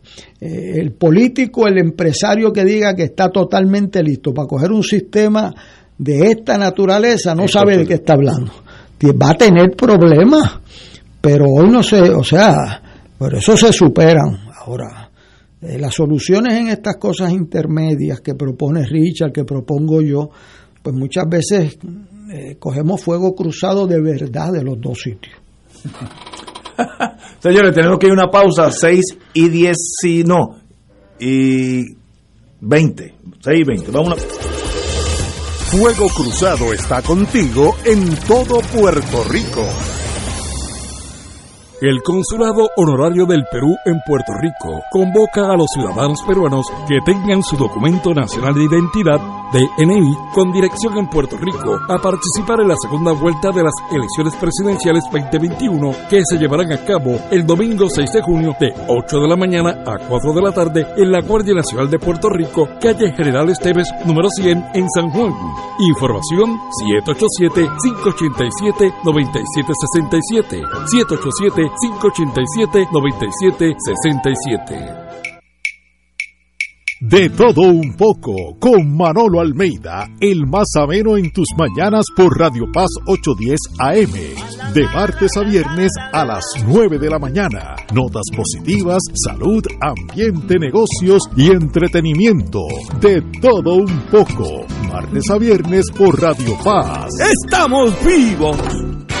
Buenos días familia. Es la casa a la que siempre puedes llegar sin invitación. A las 10 de la mañana, Judith Felicie es tu anfitriona para conversar sobre medicina, psiquiatría de niños y adolescentes, artes, derecho, valores y fe. Todos los días por Radio Paz 810 AM. Buenos días familia. Donde una conversación parece demasiado corta. Buenos días familia. De lunes a viernes por Radio Paz 810 AM. Invitamos todos los domingos a la una de la tarde por Radio Paz 810 AM y los sábados a las 7 de la mañana por Oro 92.5 Cuidando la Creación con la hermana Lisi y sus colaboradores. Entrevista, mensajes educativos y dándole voz a grupos que ayudan a cuidar la creación en el mundo. Recuerda por Radio Paz 810 AM, una de la tarde, domingo, sábado por Oro 92.5 FM a las 7 de la mañana. Ser rotario es dar de sí, con amplitud, sin anhelo de recompensa del cielo, antes de pensar en sí. Mensaje del Club Rotario de Río Piedras. Y ahora continúa Fuego Cruzado.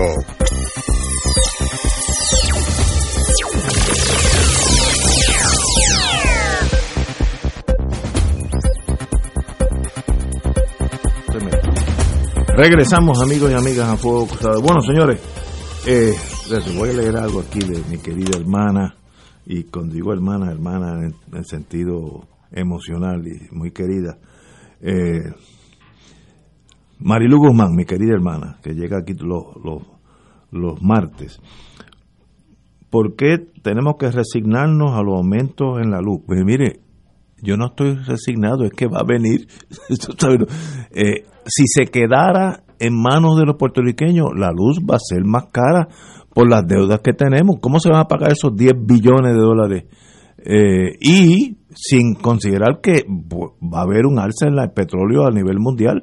Así que no es resignarme, sencillamente que tengo que manejar esa que va a ser una realidad. Y otra que yo estoy de acuerdo con ellos, eh, ¿por qué no se exige que se audite la deuda y se impongan responsabilidades? Mire, yo me encargaría del pelotón de fusilamiento, la gente que nos ha metido a nosotros en este pero En China te hubieran fusilado todo y yo me encargo de eso, pero pero eso no ha pasado. Eh, nuestros gobiernos de ambos partidos han sido muy negligentes en coger prestado con la tarjeta de crédito sabiendo que a fin de mes en algún momento va a llegar el momento de pagar. Y el problema es, como dicen, el que, el que venga atrás que arree. El problema es que ya, ya llegó el de atrás, que, que fue García Padilla y ahora Pierluisi. Ya no hay margen de, de coger prestado porque no, nos quemamos todo el crédito.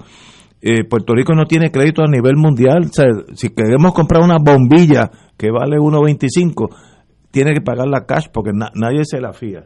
Eh, así que, eh, mi querida hermana, que me, gustaría tenerla aquí todos los días porque trae, trae una visión diferente al mundo nuestro y, es muy querida, muy apasionada y muchas veces tiene razón. Pero encárguenme a mí del pelotón de fusilamiento los que nos endeudaron 130 y pico de billones de dólares, billones, porque una deuda, una, una, una deuda es la estatal, otra la de pensiones y otra la de los municipios. Si lo suma, llega a 130 y pico de billones, que es un número imposible de pagar. Aunque vendamos el yunque y el morro, eso no va a llegar a eso. Compañero don Héctor. Solamente para decir que Marilu tiene mucha razón en esa preocupación y queja legítima de aquí no se ha investigado cómo es que llegamos a eso y se ha establecido mecanismos para la responsabilidad de aquellas personas que actuaron no en defensa del pueblo de Puerto Rico, sino en defensa de su bolsillo. Y le pasaron el elefante por el frente y las casas de corretaje y la gente que compró, todos esos jugaron el mismo juego. Es Tan es así que el único ciego que no quiere ver eso es el, gobierno de Puerto Rico. Porque tan reciente como hace dos semanas, la Oficina de Investigación del Congreso de Estados Unidos, que hizo un informe sobre este tema, y lo radicó en el Congreso, dice en una de sus partes que ese es un tema que debía de investigarse, porque habría la posibilidad de establecer responsabilidades civiles o criminales por el método que se usó para montar esa deuda. O sea que Marilu tiene toda la razón. Bueno, pero es más que eso. Aquí Aquí yo tengo un informe que aquí se pagaban 526 millones al año de pago de deuda, porque las deudas se cogen para pagarse. Entonces hubo algún legislador que dice, vamos a hacer una enmienda constitucional, no hay que enmendar ninguna constitución, la constitución está bien enmendada, pero usted la tiene que respetar. En la ley Jones, la primera pago era a los empleados públicos. En la constitución dice que es el pago de la deuda porque es la generación que no vota y la que tú le estás dañando el, el crédito para sus hospitales, para sus carreteras, para sus escuelas, etcétera, porque para eso se usa la deuda, para los puertos, para dragar los puertos, etcétera. En un año, el 2013, se pagaban 526 millones y de momento surge que en dos años se paga 1.2 billones, más del doble. Y yo le pregunto a la persona que me dio eso, pero ¿y cómo es posible que salte a más del doble? Y dice, no, porque la deuda anterior se había cogido a cinco años para pagar el principal. O sea, eso es que si yo vengo y cojo una deuda y le digo, bueno, yo me la voy a gastar hoy, pero a Ignacio la empieza a pagar dentro de cinco años el principal. Y tú llegaste allí, y, adiós, pero ¿qué hemos esto? Entonces, pues con un déficit en el gobierno, ¿quién pagaba esa deuda? O sea, que, que eso que dice Mariluis Richard, o sea, que hubo gente, oye, ven acá, yo firmé los bonos del municipio de San Juan. Cuando yo firmé esos bonos del municipio de San Juan, que yo no sé si alguien aquí ha firmado bonos, yo estaba allí seis a ocho horas con un montón de abogados cobrándome que me daba dolor de cabeza porque vienen de Nueva York los bond counsel eso eso no es un vente tú de fírmame aquí me voy y eso no es así esos bonos eso es una cosa que tiene una opinión de un bond eh, qué sé yo. Y tiene una opinión de un counsel que cobran como por este y uno pues que yo ganaba 39 mil dólares al año de alcalde de San Juan y me negué a aumentar el sueldo. Y veo un tipo que se está echando eso en un en una semana yo creo que se echó eso. Pues a uno le da un poco de taquicardia verdad pero este me dijeron firme ahí y yo firma y firma y firma oiga ven acá. Ese señor que está allí puso su firma cómo es posible que a ti te paguen si no tienes base de cobrar mis estudiantes si van a comprar un Toyota mm. nuevo le dicen, déme los pay vouchers, eso que usted tiene en Subway. Y en... Entonces dice, pues mire, con esto que usted gana, usted no se puede comprar un Toyota nuevo. Cómprese un usadito de hace 10 años, que es para lo que le da, ¿sabe? 180 pesos al mes lo más que puede pagar. Este, no, pero es que yo quiero el nuevo. Bueno, usted puede querer el que usted quiera. Y nosotros nos dieron el Toyota nuevo. O sea, sabiendo alguien que no podíamos pagar. O sea, pero ¿cómo es eso que para un estudiante mío y para usted, si usted va a comprar una casa hoy, que me escucha, le piden cuál es, con qué usted me la va a pagar la hipoteca? Deme la firma de con qué me la va a pagar. Si usted no me trae la firma con que usted me va a pagar los 600, 800 pesos, a usted no le, no le dan la hipoteca. Entonces, pues que por eso, eso ha creado un movimiento y, y como que está lógico, alguien aquí prestó, primero cogió prestado, porque no es solamente el que autoriza el préstamo, aquí siempre le echamos la culpa al de afuera, claro que tiene culpa el de afuera, pero ¿y quién lo cogió? ¿Y quién lo gastó? Si usted sabía que no lo podía. Usted no necesita ningún bon counsel ni ningún experto para saber que si usted se gana tres mil pesos al menos, no puede coger tres mil quinientos de préstamo. Pues eso mismo hicimos, o sea, y a mí me da vergüenza porque nosotros somos una gente que cogemos, o sea, el crédito para nosotros es medio también una cuestión de honor, o sea, yo no le cojo prestado dinero a Ignacio o a esto si no lo puedo pagar o a, o a nadie. Entonces, nos han destruido el, el sistema de crédito, pero no a nosotros sino a la generación que viene. Y eso tiene que investigarse, claro que sí. Y si alguien incumplió su deber, quítenle la licencia al menos para que no lo haga con más nadie. Este, yo no soy un experto en ese campo, pero este, aquí alguien no cumplió con su deber, con su deber político con el país, con la constitución, que dice que usted tiene que pagar sus deudas, porque ese crédito, alguien me decía, pues, pues que no nos den crédito, me dijo un estudiante, y yo le digo, mire, déjeme explicarle el crédito para qué se usa. Si usted va a hacer un aeropuerto y va a ganar dinero de ese aeropuerto, usted tiene que construir la pista. Si usted va a traer cruceros para mejorar la economía de Puerto Rico, tiene que dragar el puerto para que quepan los cruceros. Si usted va a hacer un hospital para cobrar por las operaciones, necesita que le presten dinero para hacer el hospital y entonces pagar la deuda. Para eso se usa el crédito. Y el crédito para todo país en desarrollo es muy importante, al punto que la constituyente de Puerto Rico es la único renglón que dejó en la constitución. Y para vergüenza mía que doy esa clase, nosotros desobedecimos. No es cuestión de la constitución, es cuestión de que usted hace una constitución eh, eh, para cumplirla. Me decía Fenecido de Jesús Toro, que fue director de presupuesto, que cuando él iba a vender los bonos de Puerto Rico en el mercado municipal de Nueva York, le preguntaban, venga acá a Puerto Rico a las 9 de la mañana, abriendo la sesión. Ustedes tienen la garantía esa en la Constitución y tienen la triple exención. Si firme aquí, se puede ir, no tiene que hacer fila. Y me daban medio por ciento menos de a los demás. O sea que nosotros financiamos nuestro desarrollo con más dinero que otra gente porque teníamos esa garantía del buen crédito. Eso es igual que usted que me escucha. Si usted tiene buen crédito, usted paga oh. menos intereses que si oh. tiene mal crédito. Eh, o sea, aquí no hay ciencias ocultas, pueden haber unas especializaciones, pero el que tiene buen crédito le dan más ofertas mejores que el que tiene mal crédito. Nosotros tenemos que recuperar eso para nuestra para nuestro pueblo, para nuestras generaciones jóvenes. Ahora, tengo una pregunta de la cual no sé la contestación. Y los abogados que estamos en corte, uno nunca hace una pregunta que no sepa la, la contestación. Pero esto, no, de oro. Eh, pero esto, no es un juicio. Y los bond, eh, los corredores de bonos en Estados Unidos, y los abogados de Puerto Rico que dijeron en el, en el prospectus, mire, esto olvídate tú que esto es oro molido, así que usted en Wisconsin eh, no meta, meta billete.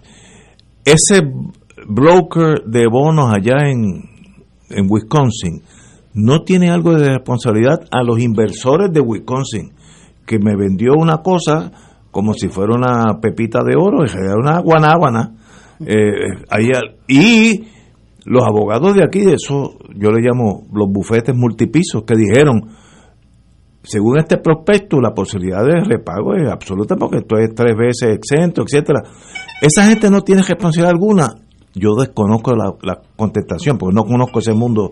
Eso, eso, yo no sé de eso. Eh, compañero, ¿usted sabe algo de eso? Bueno, mm, hay responsabilidad profesional y, hay una responsabilidad del Estado que permite que se sobreestimen los ingresos y se subestimen los gastos.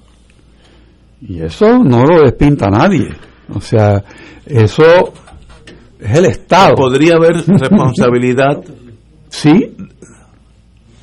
Claro, ha pasado mucho tiempo, pero por lo menos una denuncia de no volverlo a hacer más. O sea, de, de, entender que no es que a nosotros nos tomaron el pelo, no, nosotros diseñamos la manera de tomar el pelo a otro. Y no somos responsables. pues claro, chicos. Eh, moralmente, legalmente, pero legalmente. Pero, pero entonces hay unos, unos intereses que han sofocado los intentos de hacer ese estudio. Pues debiera hacerse, ¿Eh? porque yo sé que cuando... Y por eso traje el comentario que si, que si la Oficina de Investigaciones del Congreso, entre sus recomendaciones, dice, miren esto, pues tú, puedes imaginar, yo sentí vergüenza ajena, porque ahora tienen que decir de afuera, si nosotros lo sabemos aquí, que eso está mal. Es como tú decir, bueno, este, me van a acusar de robo, pero tú tenías la cosa, tú te la llevaste. ¿Cuál es el misterio? Pues tú. tú sabes. Pasado esta que te ya. O sea, no, no, no estés preguntando y por qué me acusan. No dije, bueno, ¿cómo yo, cómo yo salgo mejor de este jamón que estoy metido? Pues, ese sería lo que haces tú, ¿no? Profesionalmente. Seguro, Pero, pero, pero la realidad es que nosotros hicimos esto Estamos viviendo exactamente el resultado de lo que hicimos. Y, lo, y digo, yo sé que la, la, culpa es nuestra, vamos a hablar claro, cuando digo nuestra, de, de los puertorriqueños, pero ese bond broker, como se llama esa cosa, allá en Wisconsin, que le vendió ese bono puertorriqueño, que era 80% agua, como 100% oro a doña Yuya allá en Wisconsin. Él no, él no responde a esa señora, yo no sé, no, no sé la contestación. Hay un prospecto, ahí es donde el prospecto es el, instrumento que tú tienes para presentar lo que estás vendiendo. Bueno, en el prospecto hay problema, pero la agencia acreditadora también, que es la que ese señor, el vendedor de Ignacio, ¿cómo le hace esa venta? mira, aquí tengo el prospecto y mm. la agencia acreditadora le da triple A, le da 2A. También. O sea, eso es lo y que... yo, yo confío en eso. Claro, él, no está desprovisto. No, no. Es que, wow, de verdad que... Pero, pero esto es una situación eh, o sea, fíjate el problema que trae. Fíjate el problema que trae en términos prácticos.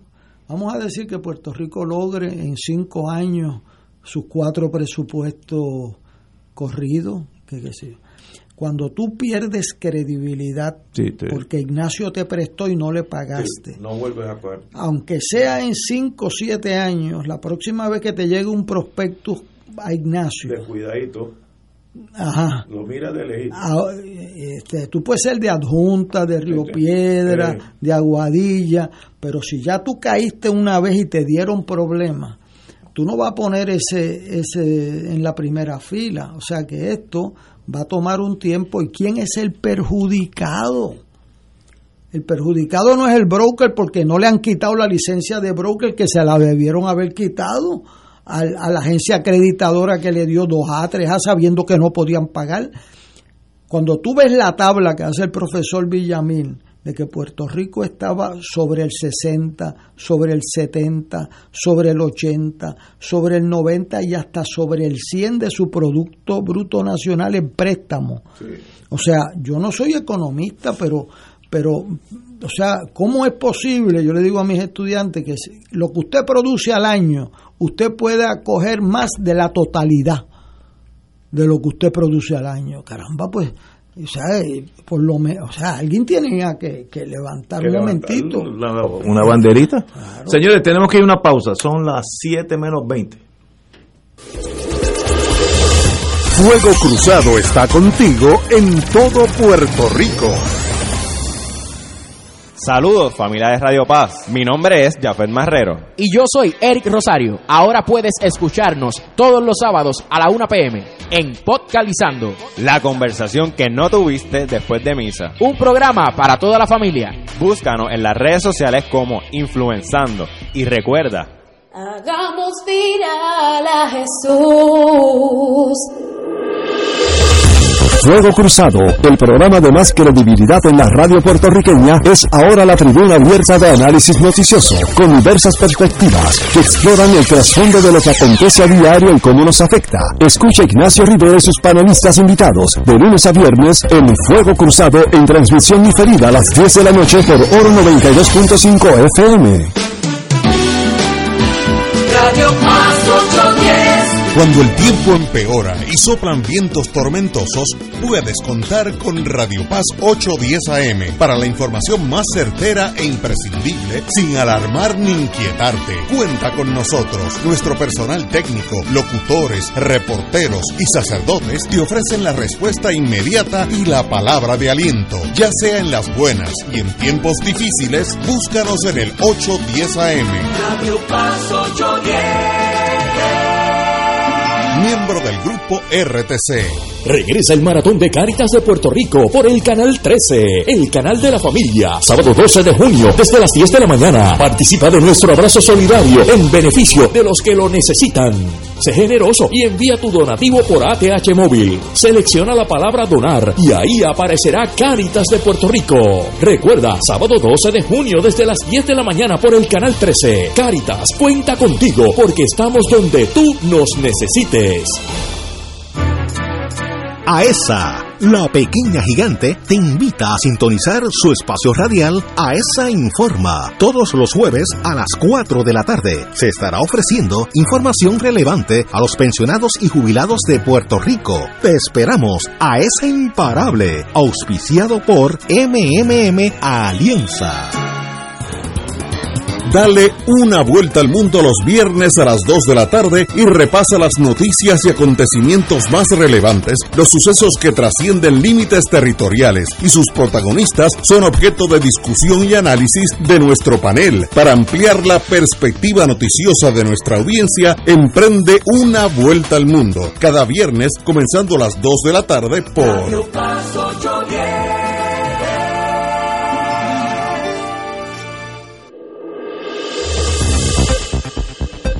Y ahora continúa Fuego Cruzado. Amigos y amigas, vamos a cambiar el tono. Eh, ya pasamos las cosas más serias. Vamos ahora, es más, yo creo que es hasta divertimento, como pasa en, la, en, la, en las óperas. Eh, justicia camina, encamina pesquisa sobre el voto de Roselló. Eh, posible violación a la ley electoral. Esto pues es un chiste o una tragedia, no sé cómo mirarlo. Los fiscales Gretchen Camacho, que, conozco muy, muy capacitada, y Rufino Jiménez, que no tengo el gusto, tendrán a su cargo una pesquisa para determinar si el señor Roselló Nevares y su señora esposa, Beatriz Roselló, proveyeron información falsa en la Comisión Estatal de Elecciones sobre su domicilio, etcétera, etcétera, para poder votar aquí ausente. Eh, a mí me da, no hay duda, eso es fácil de probar. Las, la propiedad que usted dijo que estaba viviendo, en el caso mío, pues Torre de la Reina, apartamento 17B, ahí en Puerta de Tierra, y si usted va allí, allí estoy yo. El mío es un llame, probarlo pero la casa que ellos, ese matrimonio, el señor gobernador y su esposa, pusieron como residencia, ya la habían vendido. Así que prima facie hay un disloque, porque esa no es la propiedad. Ah, que pudo haber tenido otro, pues puede ser, pero en ese documento no aparece. Así que prima facie hay algo que no está bien en torno al voto, que no tiene importancia alguna. Mire, esto no tiene importancia, estos son misdemeanor, pero más, más más serio que la, que la votación y si, es delegado de la estadidad, demuestra que esa mentalidad, que yo le llamo la mentalidad del chat, todavía sigue eh, viva en él. Este señor no ha cambiado un ápice. Esas cosas no se hacen porque, digo, no estamos hablando de traición a la patria, esos son sandeces, pero demuestra una actitud hacia la vida de que si yo me puedo llevar la segunda base, me la llevo. Y eso habla, eso es peor que el voto, que si va a ser el cabildero de estadidad, mire, yo no tengo problema con eso. Eh, y me da mucha pena que no veo la necesidad de estar jugando con la verdad cuando a veces es tan innecesaria. Mire, y si se mudó para Virginia y está residiendo en Virginia, bienvenido, tampoco hay problema, pero hable con la verdad y no con estos estas triquiñuelas que me da la impresión, eso es muy personal, que no ha salido del chat. Aquellas deficiencias que vimos en su carácter en el chat todavía están presentes en este señor. Esa es mi opinión. Compañero, don Héctor Richard. Bueno, yo celebro que se vaya a una investigación, que se, se determinen unos hechos que no están totalmente claros. Eh, porque hay varias direcciones que él eh, pues ha utilizado en el sistema electoral, la de la suegra, la que él tenía anteriormente, eh, puede que esa sea la que la comisión tenga y no que la haya puesto. Eh, pero realmente cuando uno, uno ve esto, eh, pues coincido contigo que, wow, ¿hasta dónde vamos a llegar? Estos son los líderes del país. Que si hay una violación, a brindar información falsa, pues que también está que se- secundario, eso no que se procese, o sea que no debemos gastar pero de fiscales en esto, pero pero el problema es más allá de, de- Sí, también tú tienes un- una elección que produce, según certifica la comisión hoy, ¿no? Que el, el doctor Rosselló, pues, pues ganó. ganó claramente, de eso no hay duda. Pues, sea, y pues déjelo y ahí. hay una ley que establece que tenía que tener un domicilio. Pues, si- ¿quién, ¿quién es el que juzga la validez de esa elección? Si fuera para la Cámara de Representantes, pues sería la Cámara. Pero no son ni representantes a la Cámara ni senadores. O sea que no sé en qué va a quedar difícil. esto. Para mí esto es un ejercicio tan fútil y, y tan innecesario eh, que pues que yo creo que no debemos dedicarle mucho Sí, sí, tiempo. estoy, estoy totalmente de acuerdo con Héctor Luis. Vamos a Usted que ha estado en el mundo de eleccionario muchas veces. algunas ocasiones. Eh, el concepto básico aquí es domicilio electoral. Domicilio electoral es el término que se usa para describir donde usted vive, ansía vivir o regresa a vivir cuando tiene que salir por un trabajo. Y giran los principales actos de su vida alrededor de ese lugar. Vamos a recordar que hace años, unos años, eh, Gigi Fernández, para el mismo fin que era ser miembro de la Comisión Pro Estadidad, necesitaba tener domicilio en Puerto Rico. Y ella estaba inscrita en Tampa, donde vive. Pero entonces le dijeron, mira, tienes que venir aquí a Puerto Rico. Y Entonces vino aquí a sacar la tarjeta electoral y se le recusó. Recusar es un proceso para impugnar la inscripción. Entonces pues se demostró ante el tribunal de que ella tiene su casa, tiene su luz eléctrica, tiene paga contribuciones, reclama deducciones allá y entonces el tribunal dijo, pero mire que usted no vive aquí. Este, y entonces pues se saca del registro electoral. ¿verdad? Pues en esta ocasión eh, el exgobernador Ricardo Rosselló comete dos errores que uno de ellos es más difícil de subsanar que otro. Eh, el error es que reclama dos domicilios electorales. Él está inscrito como elector, eso no lo En- mencionaste. en, en Virginia. En Virginia. Es correcto. Cuando tú te inscribes Ya. para votar en Virginia, tú reclamas que tu domicilio electoral Buen es punto. en Virginia. Y está inscrito para votar en San Juan y tú reclamas que tu domicilio electoral es en San Juan. Y solamente puede haber un domicilio electoral, y lo dice hasta esta ley electoral. Una de las correcciones que le hicieron fue decir eso: no puede tener dos domicilios, mijo. Entonces, pues, la primera dirección que dio era de una casa que ya había vendido, luego da la de la casa de la suegra, que es mucho mejor caso que el primero, pero como quiera está reclamando dos domicilios electorales y eso eh, el pobre secretario de justicia que tiene otras, eh, cla- claro, en esto pues eh, eh, tiene una situación, ¿verdad?, incómoda porque eh, hay gente dentro de su partido que quieren liquidarle la cabeza a Ricardo Rosselló, otros no.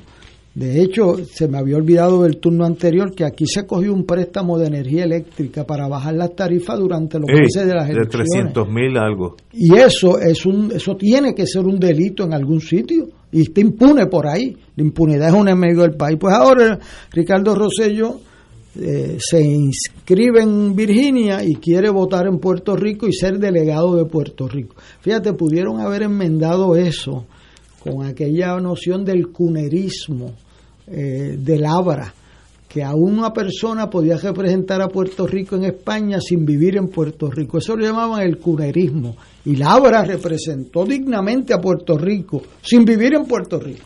En esta ocasión la ley eh, fue que, que tenía que ser domiciliado en Puerto Rico. Así que la persona que ganó en buena lid un Sí, sí. y un rating Eso no es fácil. no es lo mismo que escribir una X debajo de un retrato, ¿sabes?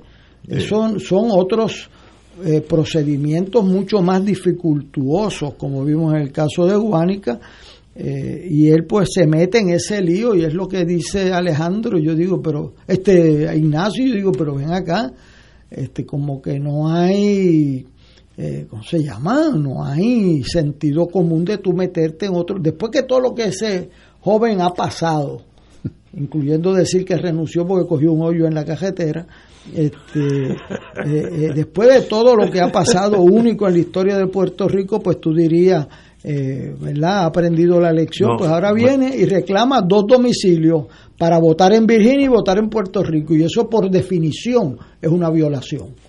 Por definición.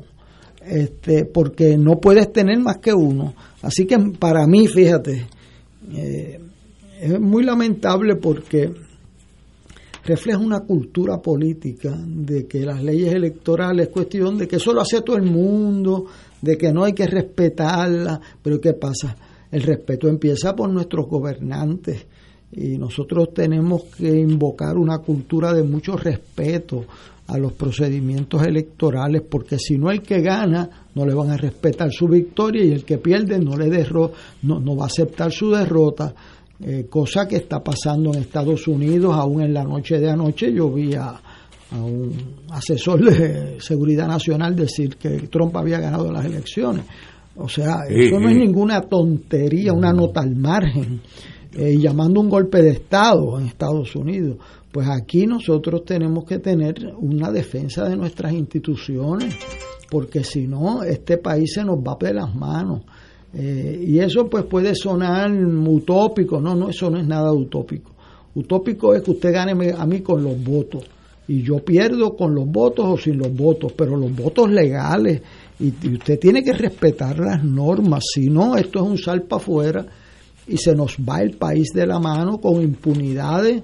Entonces esta situación no abona en nada al respeto de las leyes electorales de las instituciones, que es la gran agenda que nosotros tenemos en estas próximas semanas. A nadie se le escape que aquí estamos hablando de luz eléctrica, pero dentro de varios días vamos a estar hablando de la ley electoral firmada el 20 de junio a las 4 y cuarto de la tarde del año 2020. O sea, esto nos viene por la vuelta de esto viene cruzando de segunda para tercera pajón. O sea, esto viene bajando. Y, entonces en el proceso, mire lo que representamos. Uno de nuestros líderes, porque es el líder y líder electo todavía por un rating, tiene dos domicilios. Pues, ¿cuál es la elección al país? Pues cualquier cosa vale. Exacto. Y eso, eso, tenemos que crecer. Tenemos que crecer en el respeto de nuestras diferencias, pero respeto de las instituciones. Aquí hay dos, dos temas eh, unidos pero separados y yo creo que tú mejor que nadie los puede analizar. Tienes la elección de él. Él no tenía que haber votado para ser electo, ah, ¿verdad? Pero si la ley dice que tiene que tener uno u otro domicilio para poder ser electo, ¿quién pasa juicio sobre esa parte? Porque la parte electoral es un tanto más manejable. Pero esa, ¿quién, ¿quién es el que levanta la voz para que esa elección se anule? O sea, ¿quién tendría standing para eso? Bueno, lo, lo, tuvo el comisionado electoral del Partido Dignidad, Proyecto Dignidad, que fue el primero que... Bueno, él, él denunció el tema. Él denunció y un comisionado, porque eso no es una elección interna, eso es otra cosa. Eh, o sea, que aquí la gente, y yo creo que el presidente se equivocó, porque la han tratado como una elección interna. Pero no lo es, una elección general. Eh, como, como Edith Mundo, como si fuera el comisionado electoral de una primaria, y él fue a votar. Fue una, a mi entender, una grave indiscreción del presidente que juez. Que. Es juez. Eh, eh, y tenía que tener, bueno, quizás legalmente era una elección general, pero se trató como una primaria interna de un partido. Entonces, o, de un sector y uno evita esos, esas decisiones porque le quitan respeto a la institución que hemos defendido, porque ese Rosado Colomer le salvó una crisis a este país. ¿Y de qué forma? Y yo, y yo lo he dicho en este foro en repetidas ocasiones. Entonces, pues, eh, va a tener que anular, le anularon el voto y yo creo que le pueden tener que anular eh, eh, su elección, aunque déjame decirte, anular una elección de un rating. Sí, no es fácil. este, donde la gente no tenía que inscribir. Claro, él fue y se inscribió como rating, pero la gente no tenía que inscribirse y escribo el nombre y es reconocible. Eso presenta un problema legal novel en la jurisprudencia de Puerto Rico, que yo me imagino que se lo van a resolver en contra por otras razones, pero yo le puedo decir que si la gente elige a Ricardo Rosello en un rating, y, aunque no eh, presente un problema constitucional mayor. En este caso, su duplicidad de estar inscrito en dos sitios le quita la seriedad a su planteamiento. Pero a la misma vez hay que respetar el mandato del pueblo que lo eligió, rating. Yo juez, mire, usted puede haber violado lo que sea, eso es aparte. Pero usted es fue electo, pues es electo para bien o para mal. Ahora, que la institución usted le dio un mamellazo, eso, es obvio. Pero pero fue electo, pues le fue electo. Tú sabes, no, no. Me encanta cómo lo caracteriza. bueno, oye, buenas noticias. Eh, Avianca regresa a Puerto Rico, eh, vuelo San Juan-Bogotá, y a veces iban para España en años anteriores, pero ya la pandemia está empezando a ah, bueno, tengo que, decir, tengo que decir eso, según he criticado en ocasiones anteriores, Puerto Rico ha subido sustancialmente en el nivel de eficiencia de sus vacunas. Y según lo dije hace un año que estábamos atrás, estábamos en el último, hoy ya estamos en el medio, con un por ciento mucho mejor y hay que felicitar a esa gente. Según los hemos criticado, los felicitamos en el día de hoy. Yo creo que también uno de los grandes cambios fue que la Guardia Nacional empezó a ir a sitios donde, donde la gente está. Eh, salir de los hospitales y fue se metió en el aeropuerto en Plaza de las Américas en la placita. no dejar entrar gente. Ahí también este, así que la guardia clave estaban dejando entrar cientos de miles de personas sin prueba y ahora no solamente la prueba, sino que los están vacunando. Muy bien. O sea, eso llegó tarde, pero más tarde, llegó. pero llegó. Señores, tenemos que irnos. Un privilegio tener aquí el Día de los Hectors. Así que para mí un privilegio estar con ustedes. Así que nos veremos mañana a las 17 horas.